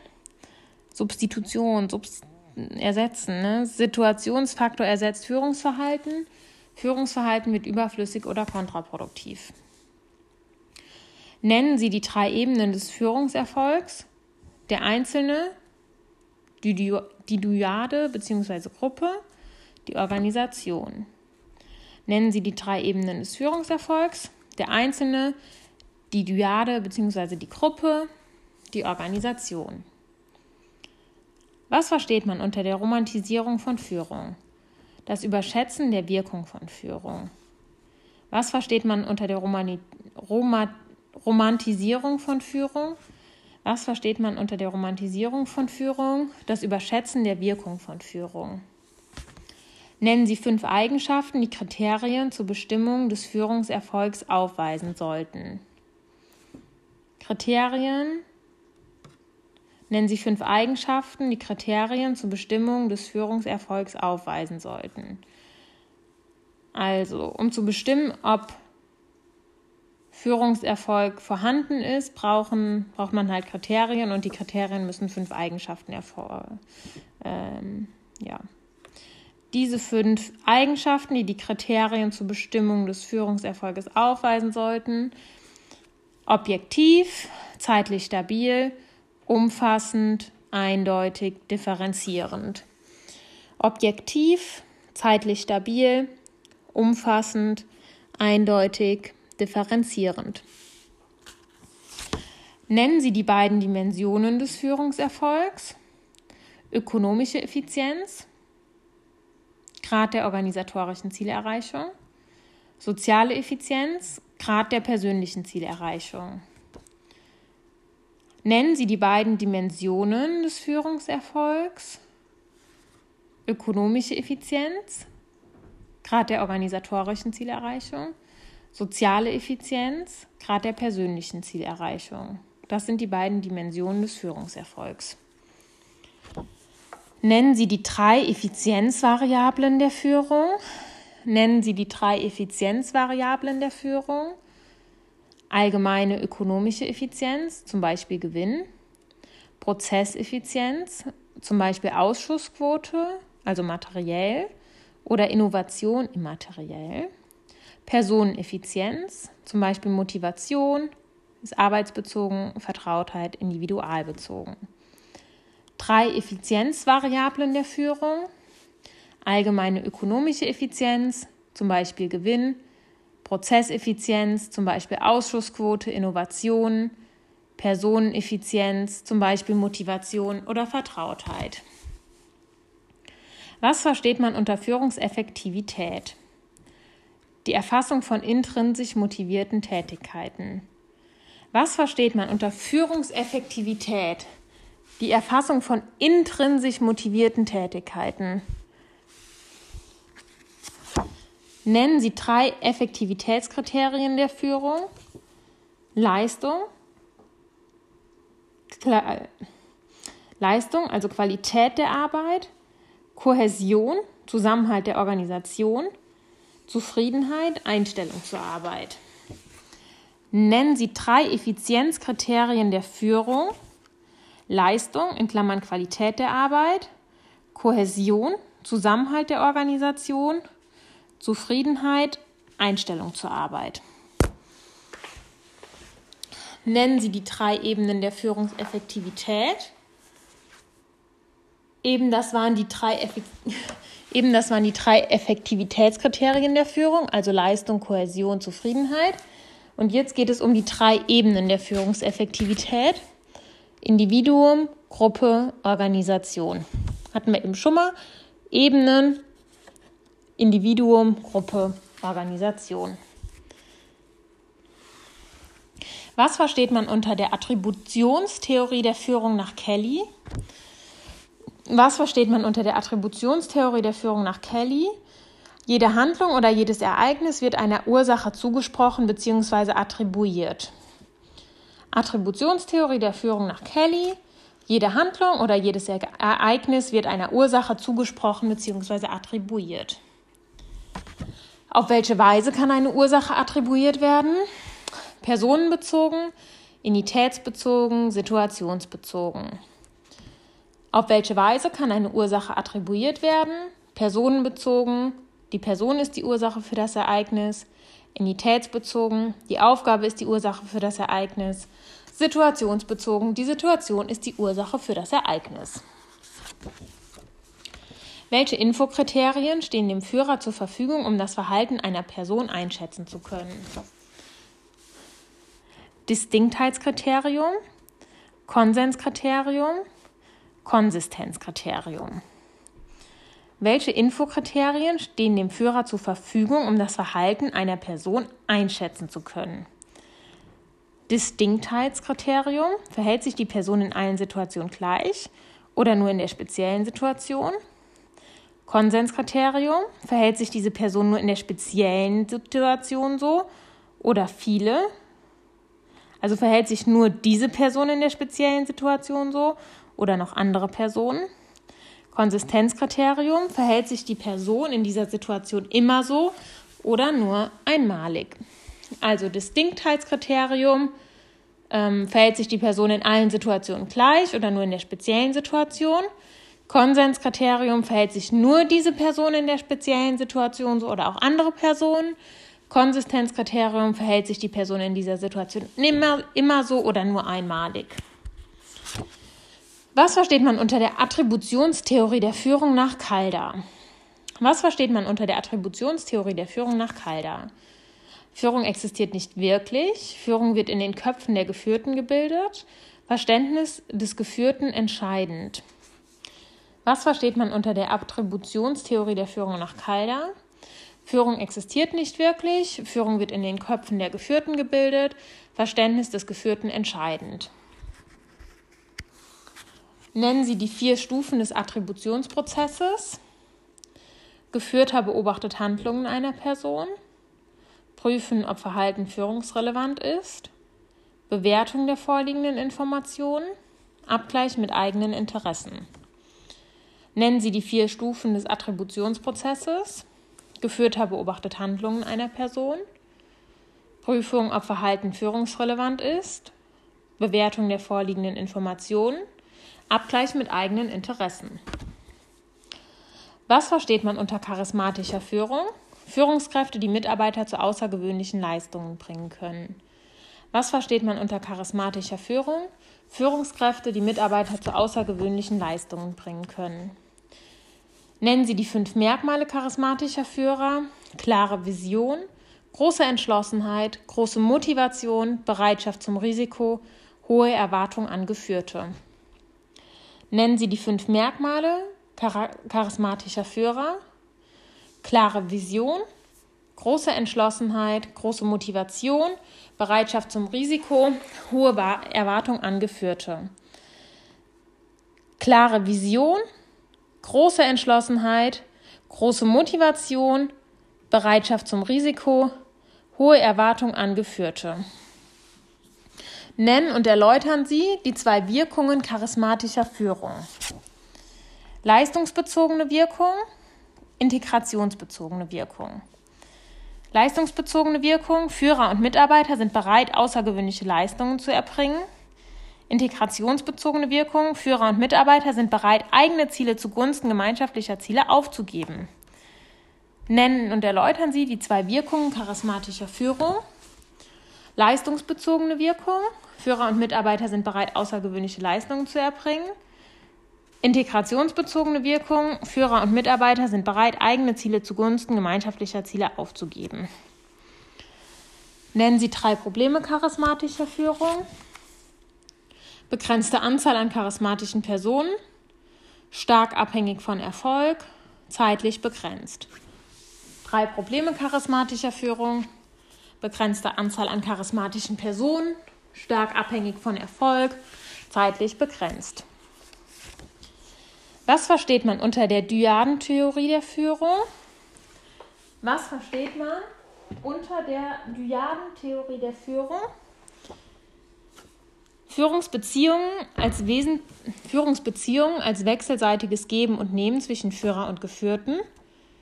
Beide verfolgen persönliche Ziele, beide sind auf gegenseitige Unterstützung angewiesen. Was versteht man unter der, was versteht man unter der Dyadentheorie der Führung? Führungsbeziehungen als wechselseitiges Geben und Nehmen zwischen Führer und Geführten. Beide verfolgen persönliche Ziele, beide sind auf gegenseitige Unterstützung angewiesen.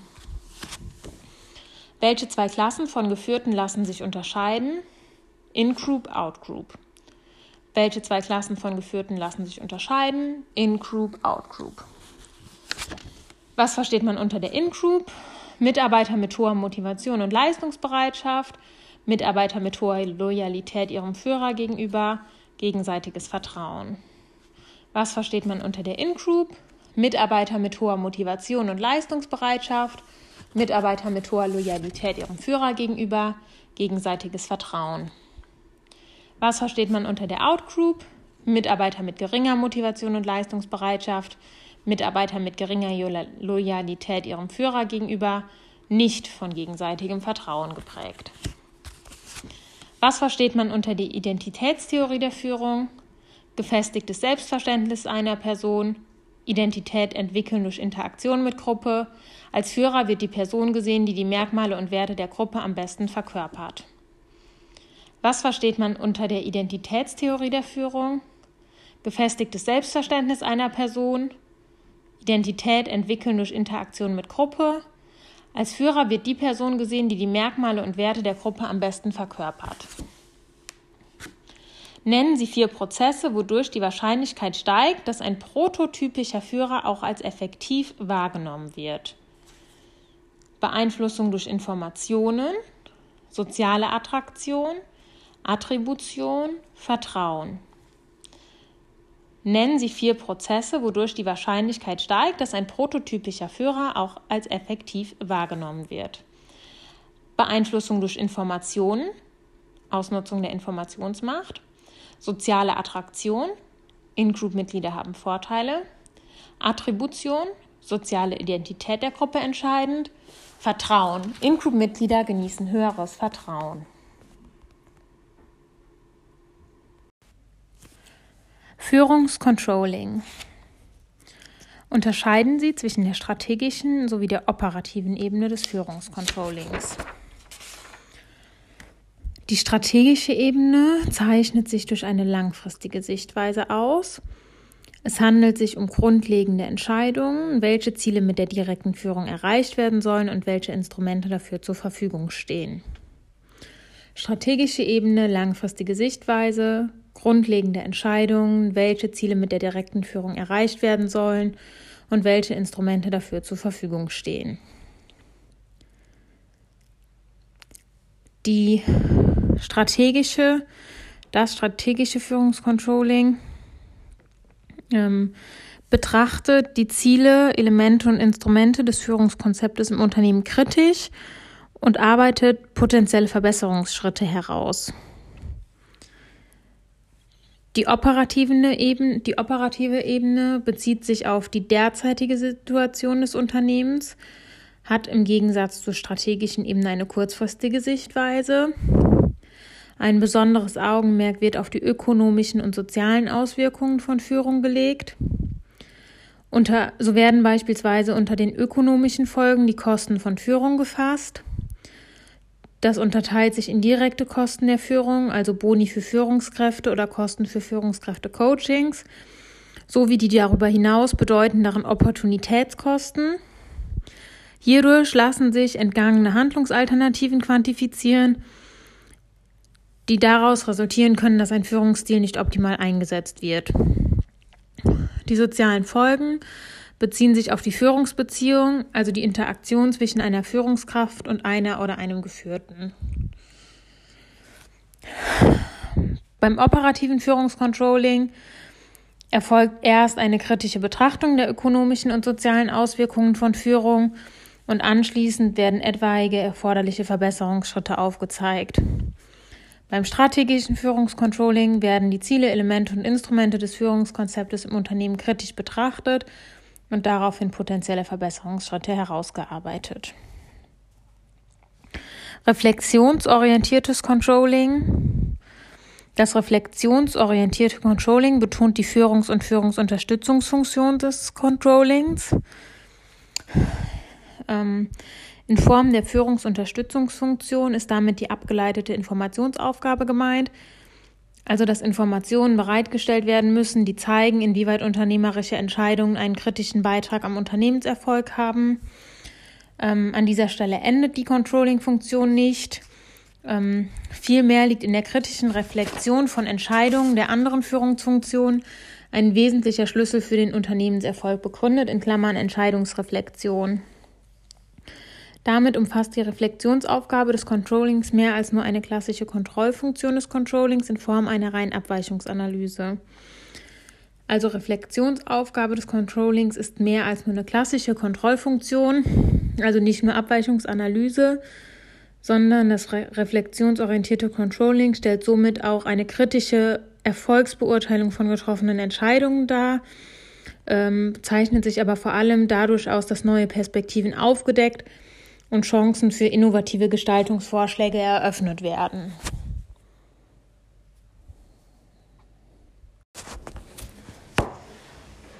Es geht um das Führungsverständnis von Bass und Bass. Bass und Bass haben neun Verständnisse von Führung aufgestellt. Neun Verständnisse von Führung. Eselsbrücke Reime PPZZ. Reime PPZZ.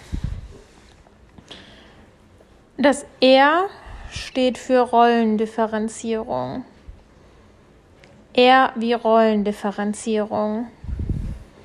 E wie Einsatz von Einfluss. I Instrument der Zielerreichung.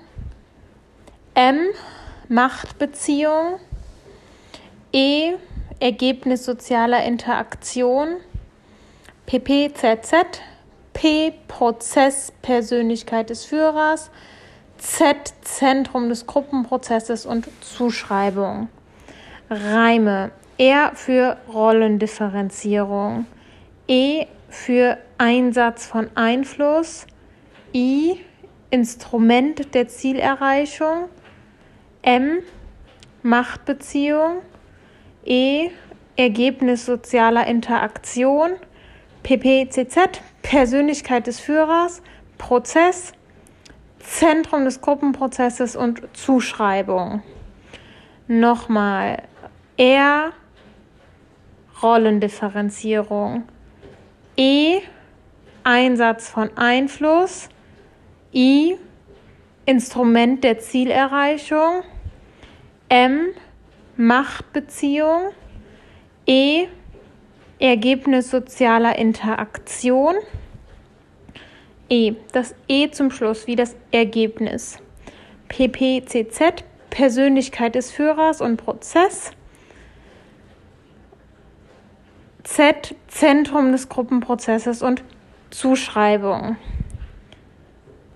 R Rollendifferenzierung, E Einsatz von Einfluss, I Instrument der Zielerreichung, M Machtbeziehung, E Ergebnis sozialer Interaktion, P wie Prozess und P wie Persönlichkeit des Führers, Z wie Zentrum des Gruppenprozesses und Zuschreibung. So, was bedeuten die ganzen Sachen jetzt. Was versteht man unter Führung als Rollendifferenzierung? Eher wie Rollendifferenzierung. Ganz einfach. Es existieren, es existieren verschiedene Rollen in Organisationen. Rollendifferenzierung. Es existieren verschiedene Rollen in Organisationen. Führerrolle als zentrale Rolle. Es gibt formelle und informelle Führung. Eher wie Rollendifferenzierung. Es existieren verschiedene Rollen in Organisationen. Führerrolle als zentrale Rolle. Es gibt formelle und informelle Führerrollen. E wie Einsatz von Einfluss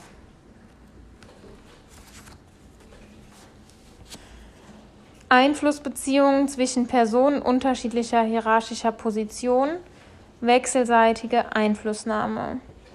Einsatz von Einfluss, Einflussbeziehungen zwischen Personen unterschiedlicher hierarchischer Positionen, wechselseitige Einflussnahme. I.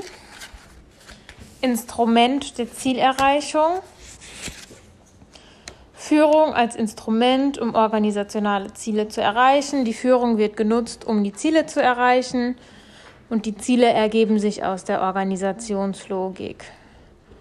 Führung als Instrument, um organisationale Ziele zu erreichen. Ziele, geben sich, Ziele ergeben sich aus der Organisationslogik. Dann haben wir M wie Machtbeziehung.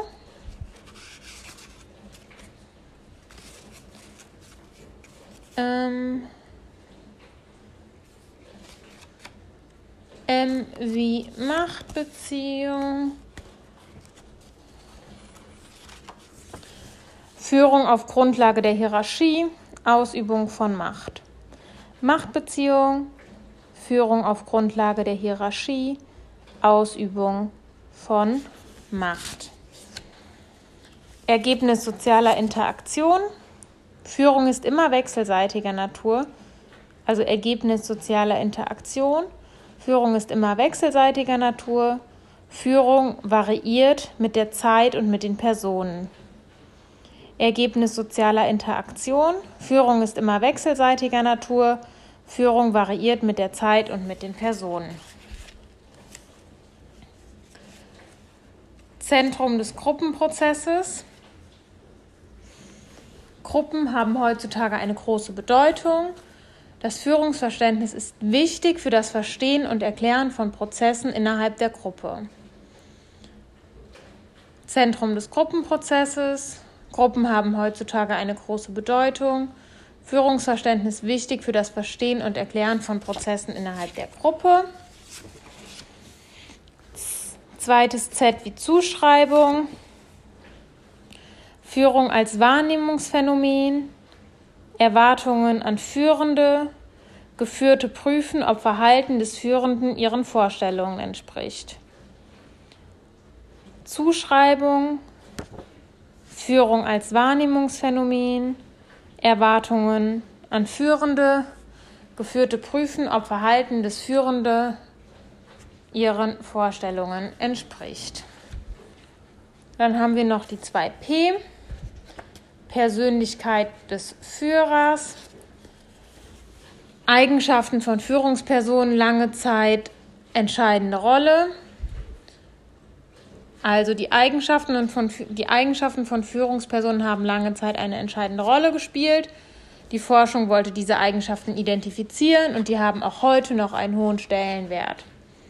Also Eigenschaften von Führungspersonen haben lange Zeit eine entscheidende Rolle gespielt. Forschung wollte diese Eigenschaften identifizieren. Auch heute haben die noch einen hohen Stellenwert.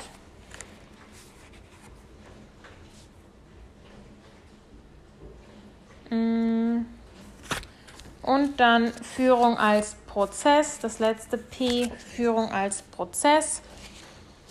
Keine Unterscheidung zwischen Führenden und Geführten. Beziehungen und entstehende Beziehungsmuster stehen im Vordergrund. Führung als Ergebnis von Aktivitäten und Interaktionen.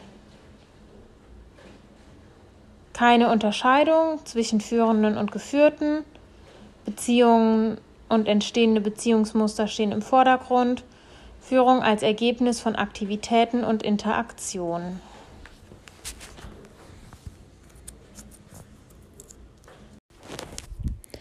Unterscheiden Sie die beiden Begriffe Menschenführung und Personalführung. Menschenführung bezieht sich auf alle Bereiche der Führung. Personalführung bezieht sich auf den Bereich der Organisation. Menschenführung bezieht sich auf alle Bereiche der Führung. Personalführung bezieht sich auf den Bereich der Organisation. Unterscheiden Sie Organisation und Personalführung. Organisation, nicht an bestimmte Personen gebunden, bestehen über lange Zeiträume, Personalführung, an bestimmte Personen gebunden, flexible Reaktion auf unterschiedliche Situationen.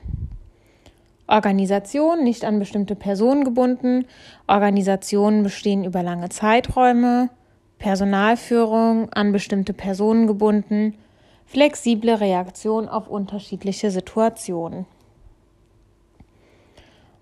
Unterscheiden Sie Organisation und Personalführung in Bezug auf Steuerungsart, Steuerungsobjekt und Steuerungsmittel.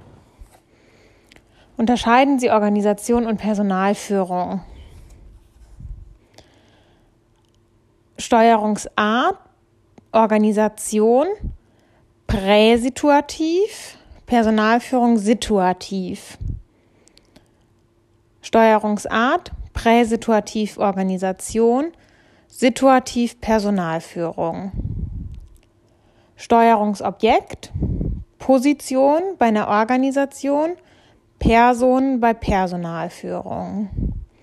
Steuerungsmittel, Organisation hat Regeln, Personalführung hat Verhalten.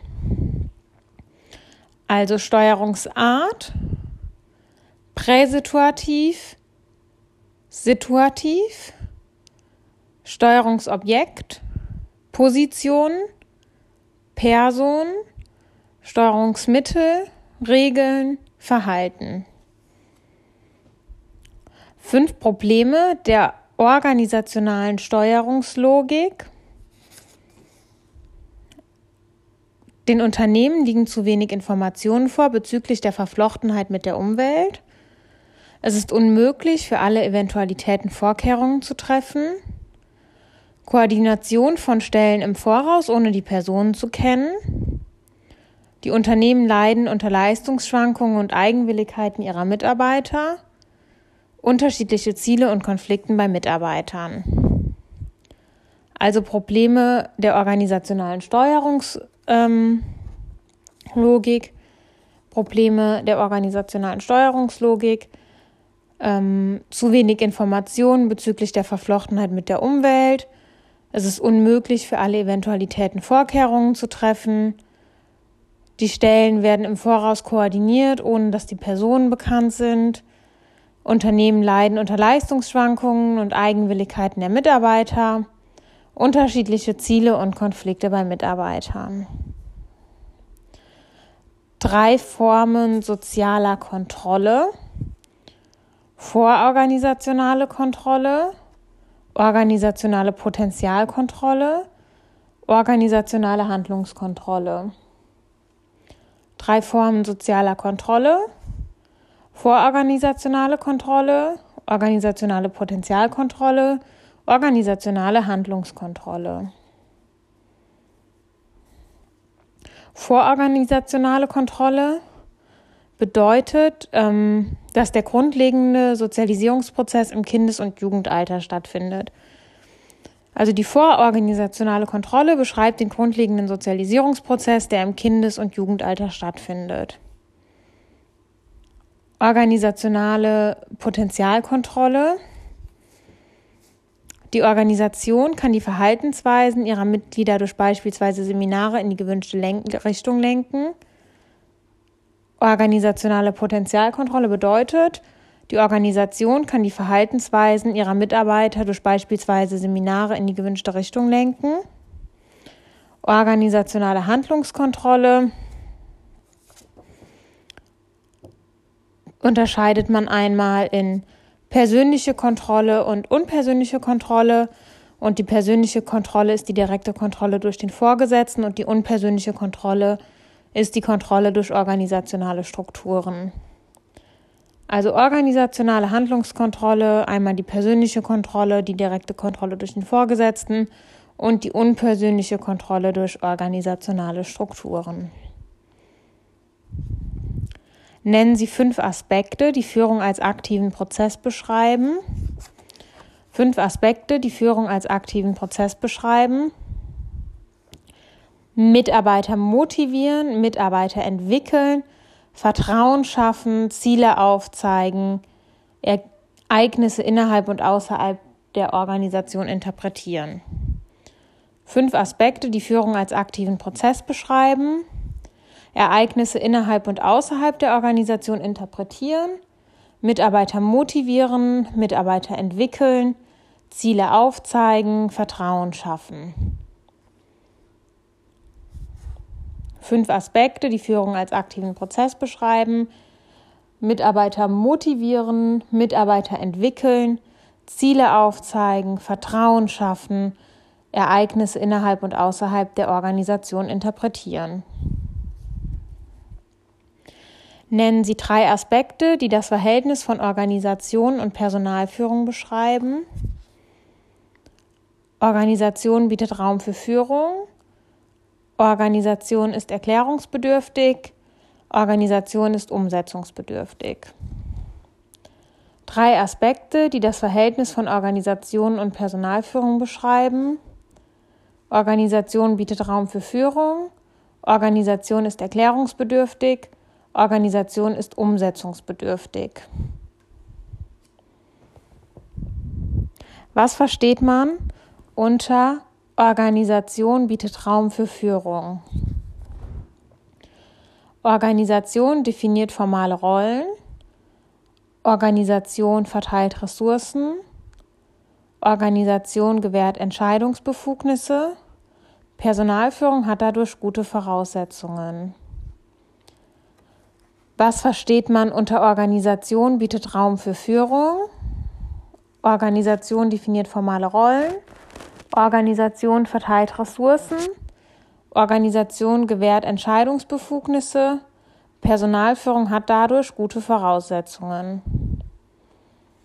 Was versteht man unter Organisation ist erklärungsbedürftig? Organisation gibt Verhaltensspielräume vor unterschiedliche Interpretationen von Organisationsmitgliedern. Personalführung interpretiert Regeln situationsspezifisch. Was versteht man unter Organisation ist erklärungsbedürftig? Organisation gibt Verhaltensspielräume vor. Unterschiedliche Interpretationen von Organisationsmitgliedern. Personalführung interpretiert Regeln situationsspezifisch. Was versteht man unter Organisation ist umsetzungsbedürftig? Organisationale Regeln sind nur Vorgaben. Vorgaben müssen umgesetzt werden. Dies geschieht durch Personalführung. Was versteht man unter Organisation ist umsetzungsbedürftig? Organisationale Regeln nur Vorgaben. Vorgaben müssen umgesetzt werden. Dies geschieht durch Personalführung. Nennen Sie zwei Möglichkeiten für eine indirekte Führung. Medienentpersonalisierte Führung. Substitutionstheorie der Führung. Nennen Sie zwei Möglichkeiten für eine indirekte Führung. Nennen Sie zwei Möglichkeiten für eine indirekte Führung. Medienentpersonalisierter Führung, Substitutionstheorie der Führung. Was versteht man unter Medien was versteht man unter Medien entpersonalisierter Führung?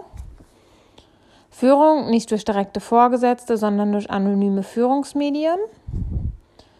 Medien entpersonalisierter Führung gleich Führung nicht durch direkte Vorgesetzte, sondern durch anonyme Führungsmedien. Substitutionstheorie der Führung bedeutet, Die Substitutionstheorie zeigt Wege auf, unter denen die Notwendigkeit direkter Führung sinkt. Die Substitutionstheorie der Führung zeigt Wege auf, unter denen die Notwendigkeit direkter Führung sinkt. Nennen Sie vier Führungsmedien der entpersonalisierten Führung. Technologie, Bürokratie, Differenzierung, Kultur.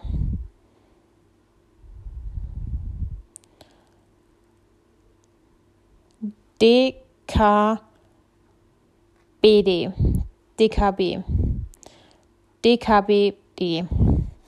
Nennen Sie vier Führungsmedien der entpersonalisierten Führung. Technologie, Kultur, Bürokratie, Differenzierung. DKBD. Nennen Sie für Führungsmedien der entpersonalisierten Führung Technologie, Kultur,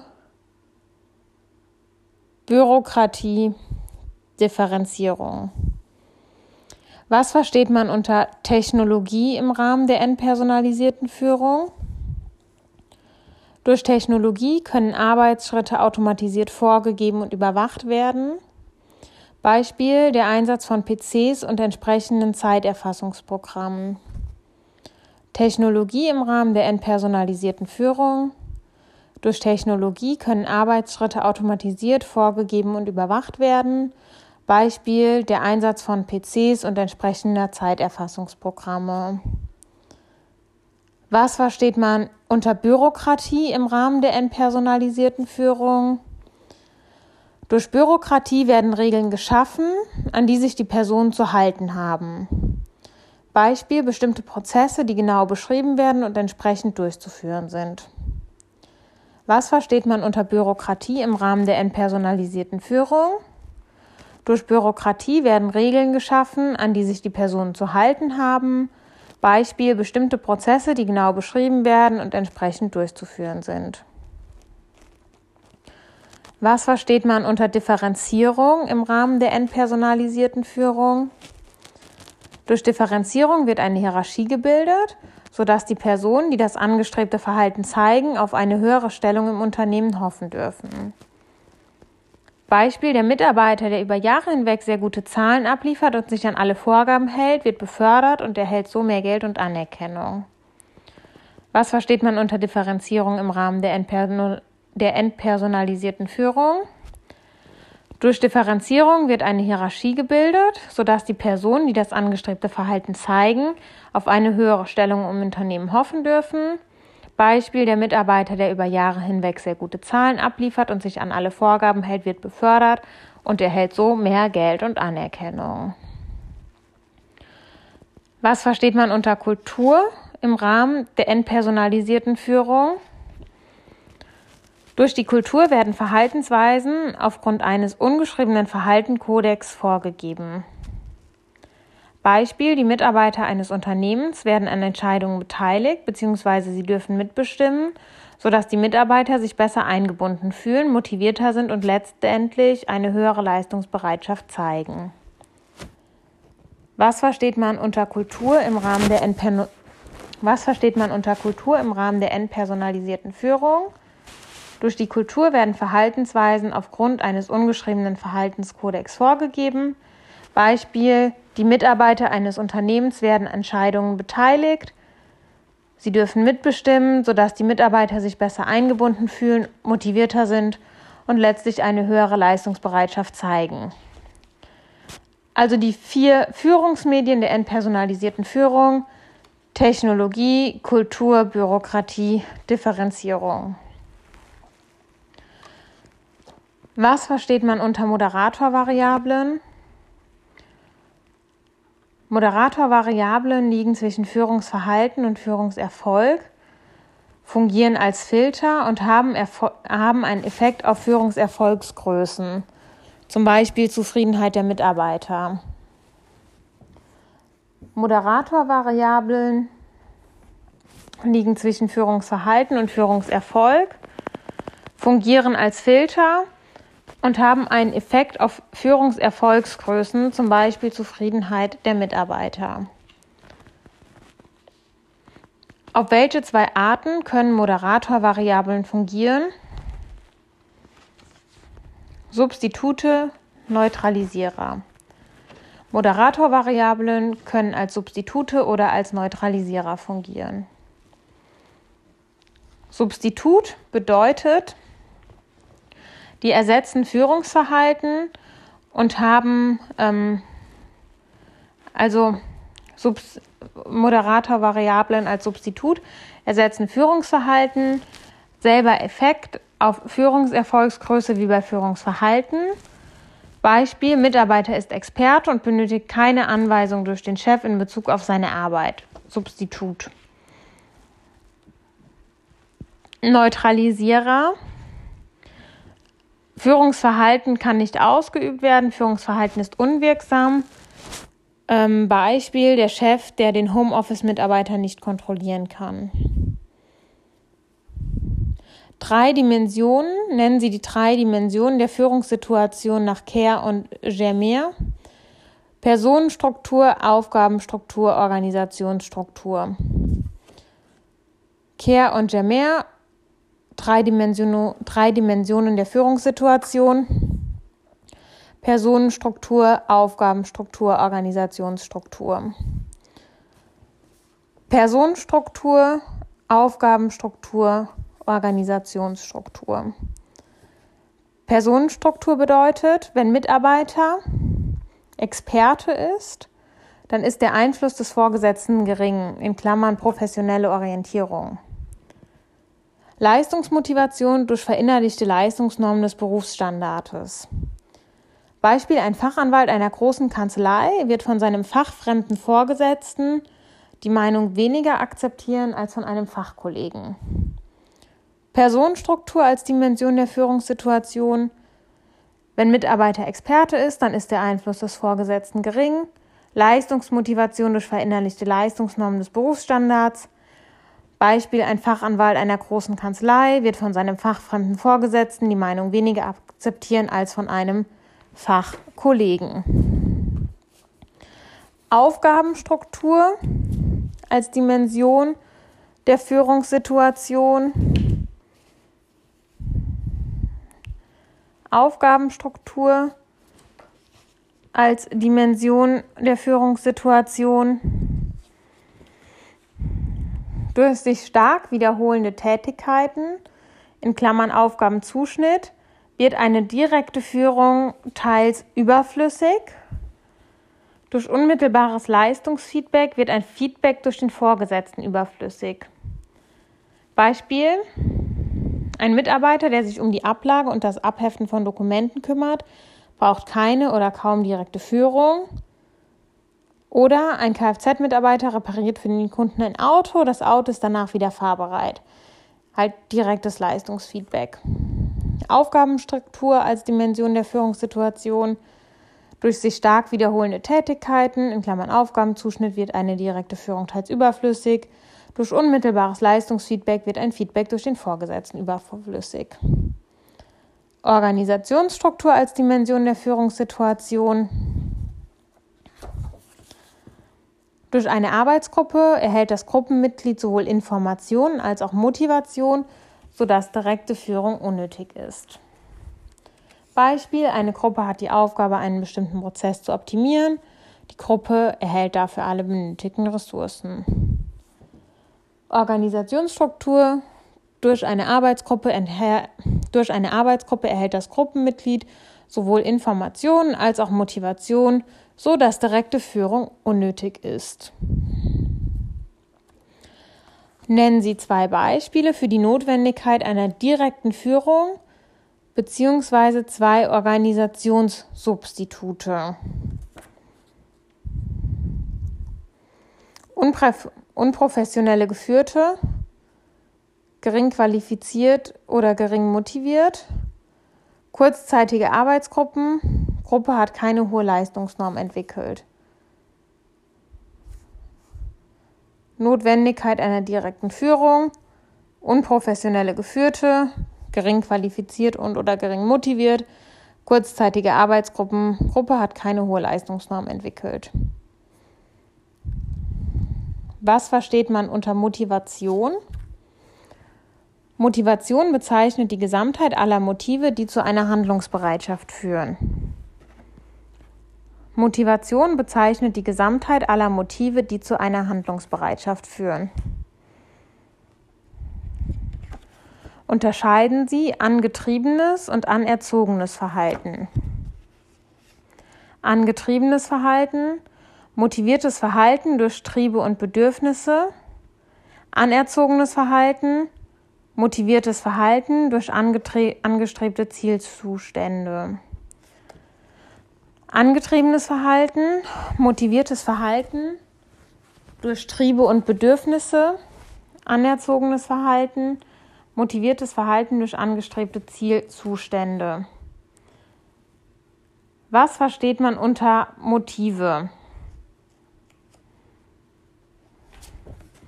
Motive oder auch Bedürfnisse bilden die Grundlage der Motivation. Motive oder auch Bedürfnisse bilden die Grundlage der Motivation. Unterscheiden Sie implizite und explizite Motive. Implizite Motive beeinflusst Handlung einer Person unbewusst. Explizite Motive beeinflusst Handlung einer Person bewusst.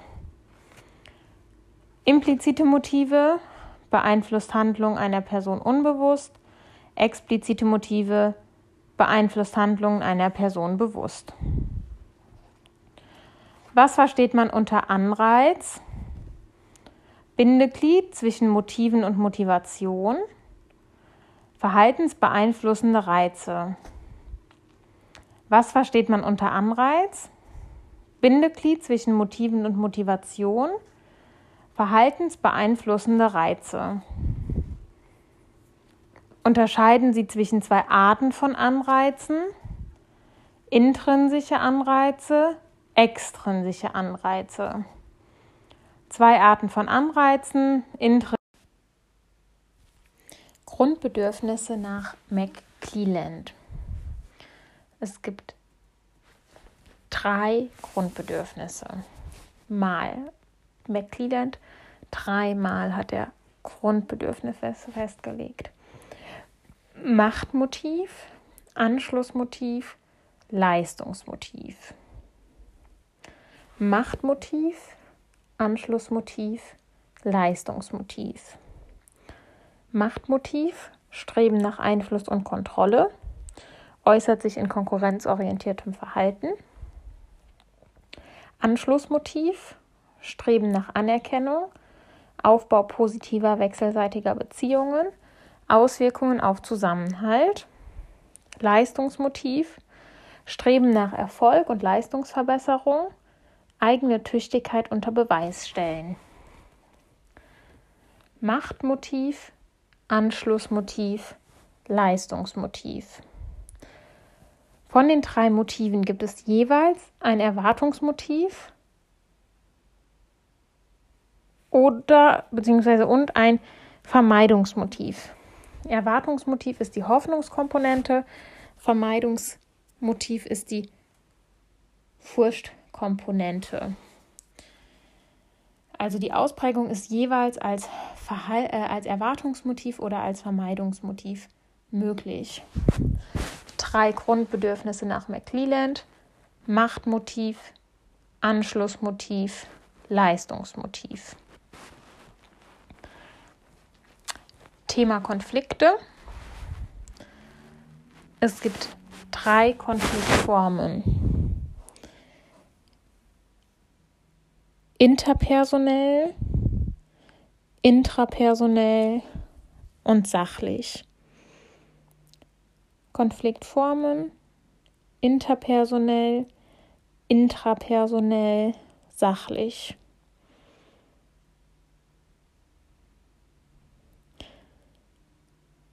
Dann gibt es verschiedene Konfliktarten. Bewertungskonflikt, Beziehungskonflikt, Wertkonflikt, Sachkonflikt, Rollenkonflikt. Konfliktarten, Bewertungskonflikt, Beziehungskonflikt, Rollenkonflikt, Sachkonflikt, Wertkonflikt. Lösungsmöglichkeiten für Konflikte, Verhandlungen, Mediation, Schiedsgericht, Gerichtsverfahren. Also nenne die drei Kritikformen. Interpersonell, intrapersonell, sachlich. Fünf Konfliktarten. Bewertungskonflikt, Beziehungskonflikt, Rollenkonflikt, Sachkonflikt, Wertkonflikt. Lösungsmöglichkeiten, Verhandlungen, Mediation, Schiedsgericht, Gerichtsverfahren.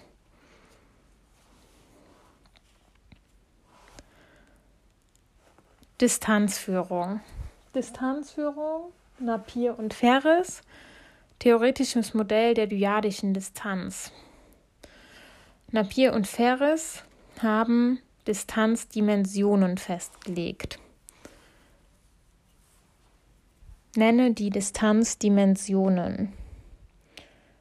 Psychologische Distanz, strukturelle Distanz, funktionale Distanz. Distanzdimensionen, psychologisch, strukturell, funktional. Psychologische Distanz, demografische, kulturelle und Wertedifferenz. Die Unterschiede liegen nicht nur vor, sondern werden faktisch wahrgenommen. Strukturelle Distanz, psychische Distanz, Distanz in Form der organisationalen Struktur, Häufigkeit der Interaktion in der Führungsbeziehung, Beaufsichtigung durch Vorgesetzten. Funktionale Distanz, Qualität der Arbeitsbeziehung,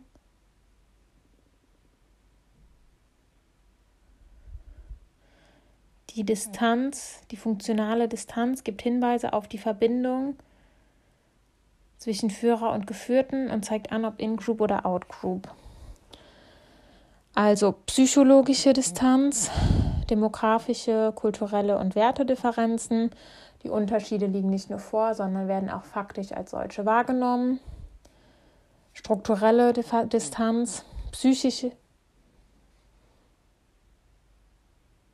psychische Distanz, Distanz in Form der organisationalen Struktur, Häufigkeit der Organisation, Häufigkeit der Interaktion in der Führungsbeziehung, Beaufsichtigung durch Vorgesetzten. Funktionale Distanz, Qualität der Arbeitsbeziehung, gibt Hinweise auf die funktionale Verbindung zwischen Führer und Geführten, zeigt an, ob In-Group oder Out-Group. Also Distanzdimensionen nach Napier und Ferris, psychologische Distanz, strukturelle Distanz, funktionale Distanz. Unternehmensgrundsätze. Unternehmensgrundsätze richten sich an Mitarbeiter und an externe Personen, regeln normativ die Beziehung zu allen Stakeholdern einer Organisation und sind Bestandteil des Unternehmensleitbildes. Die dienen den Mitarbeitern als Orientierung und daher ist es ganz wichtig, dass Unternehmens- und Führungsgrundsätze nicht, sich nicht widersprechen dürfen, weil es sonst zu Unsicherheit und zu Konflikten kommt. Also, Unternehmensgrundsätze richten sich an Mitarbeiter und an externe Personen, regeln normativ die Beziehung zu allen Stakeholdern einer Organisation, sind Bestandteil des Unternehmensleitbildes, dienen den Mitarbeitern als Orientierung. Wichtig, Unternehmens- und Führungsgrundsätze dürfen sich nicht widersprechen, andernfalls Unsicherheit und Konflikte.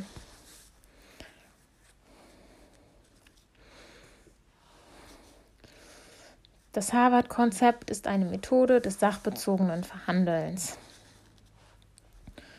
Bedingungen des Harvard-Konzeptes. Menschen und Probleme getrennt betrachten, Fokussierung auf Interessen, nicht auf Positionen, Entscheidungen zum gegenseitigen Vorteil, Ergebnis auf Grundlage objektiver Kriterien, Ebenen, Ebene der Sache, Ebene des Prozesses, Stile, Verhandlungsstile, vermeiden, durchsetzen, anpassen, Kompromissfindung, Zusammenarbeit. Anerkennung und Kritik als Führungsinstrument.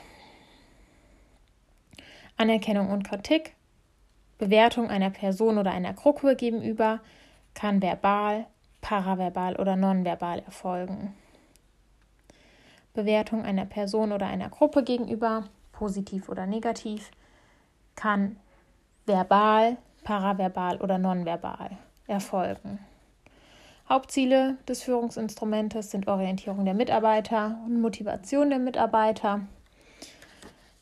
Funktionen von Anerkennung und Kritik als Führungsinstrument, Informationsfunktion, Lernfunktion, soziale Funktion. Funktionen, Informationsfunktion, Lernfunktion, soziale Funktion.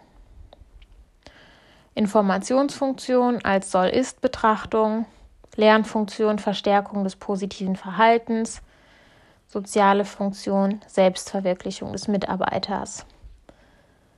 Faktoren für die Form von Anerkennung und Kritik, Handlungsspielraum der Führungskraft, Einstellung der Führungskraft und Flexibilität der Führungskraft.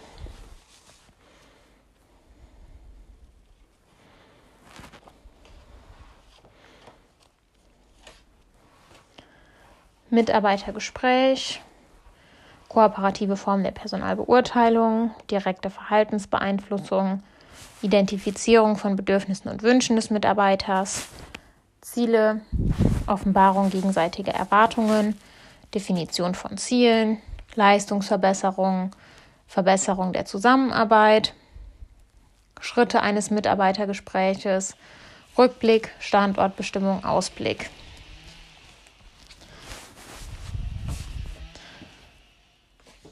Formen pluraler Führung. Wichtig, Formen pluraler Führung. Gegenseitige Führung in Gruppen. Shared Leadership. Gegenseitige Führung in Gruppen. Shared Leadership. Konzentration von kollektiver Führung. Joint Leadership. Tandem, Trio an der Spitze, Ebenen- oder organisationsübergreifende Führung, Relate Leadership, wechselnde Personen. Kollektive Herausbringung von Führung durch Interaktion, Emergent Leadership. Also vier Formen pluraler Führung. Shared Leadership, Joint Leadership, Relate Leadership, Emergent Leadership. Gegenseitige Führung in Gruppen, Shared Leadership, Konzentration von kollektiver Führung, Joint Leadership, Ebenen- oder, oder organisationsübergreifende Führung, Relate Leadership.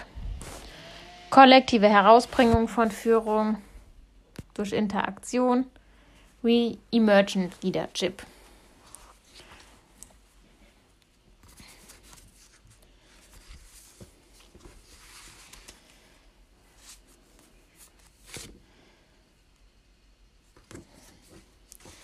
Gefangenendilemma, Illustration aus der Spieltheorie.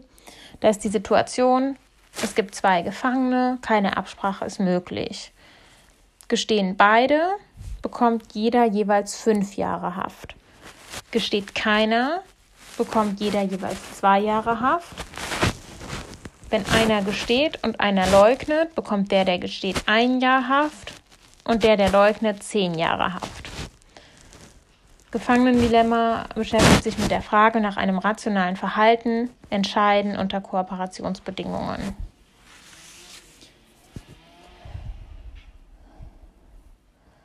Dann gibt es drei verschiedene Vertrauenstypen.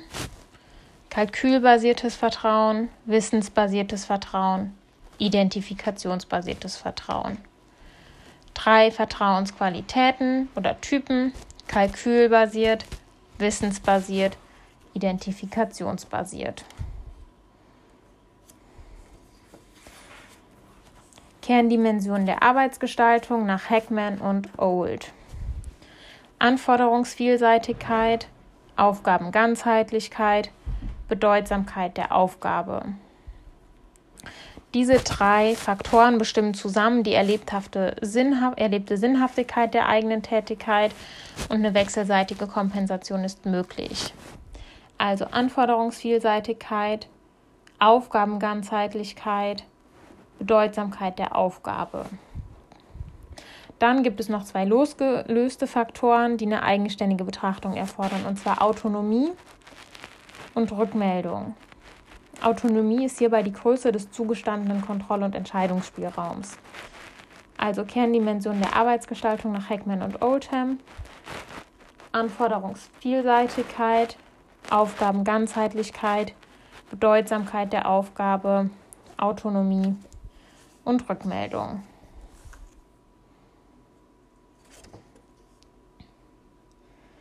Primär aktive Führungsinstrumente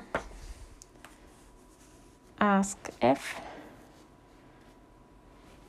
Anerkennung und Kritik, Sanktionierung, Konfliktlösungsstrategien, Führungsgespräche, Kommunikationstechniken. Sekundär aktive Führungsinstrumente, PF ist blöd, Personalbeurteilung, Führungsgrundsätze, Instrumente der Personalentwicklung, betriebliche Anreizsysteme primär aktive Führungsinstrumente, Anerkennung und Kritik, Sanktionierung, Konfliktlösungsstrategien, Führungsgespräche. Sekundär aktive Führungsinstrumente, Personalbeurteilung, Führungsgrundsätze, Instrumente der Personalentwicklung, betriebliche Anreizsysteme.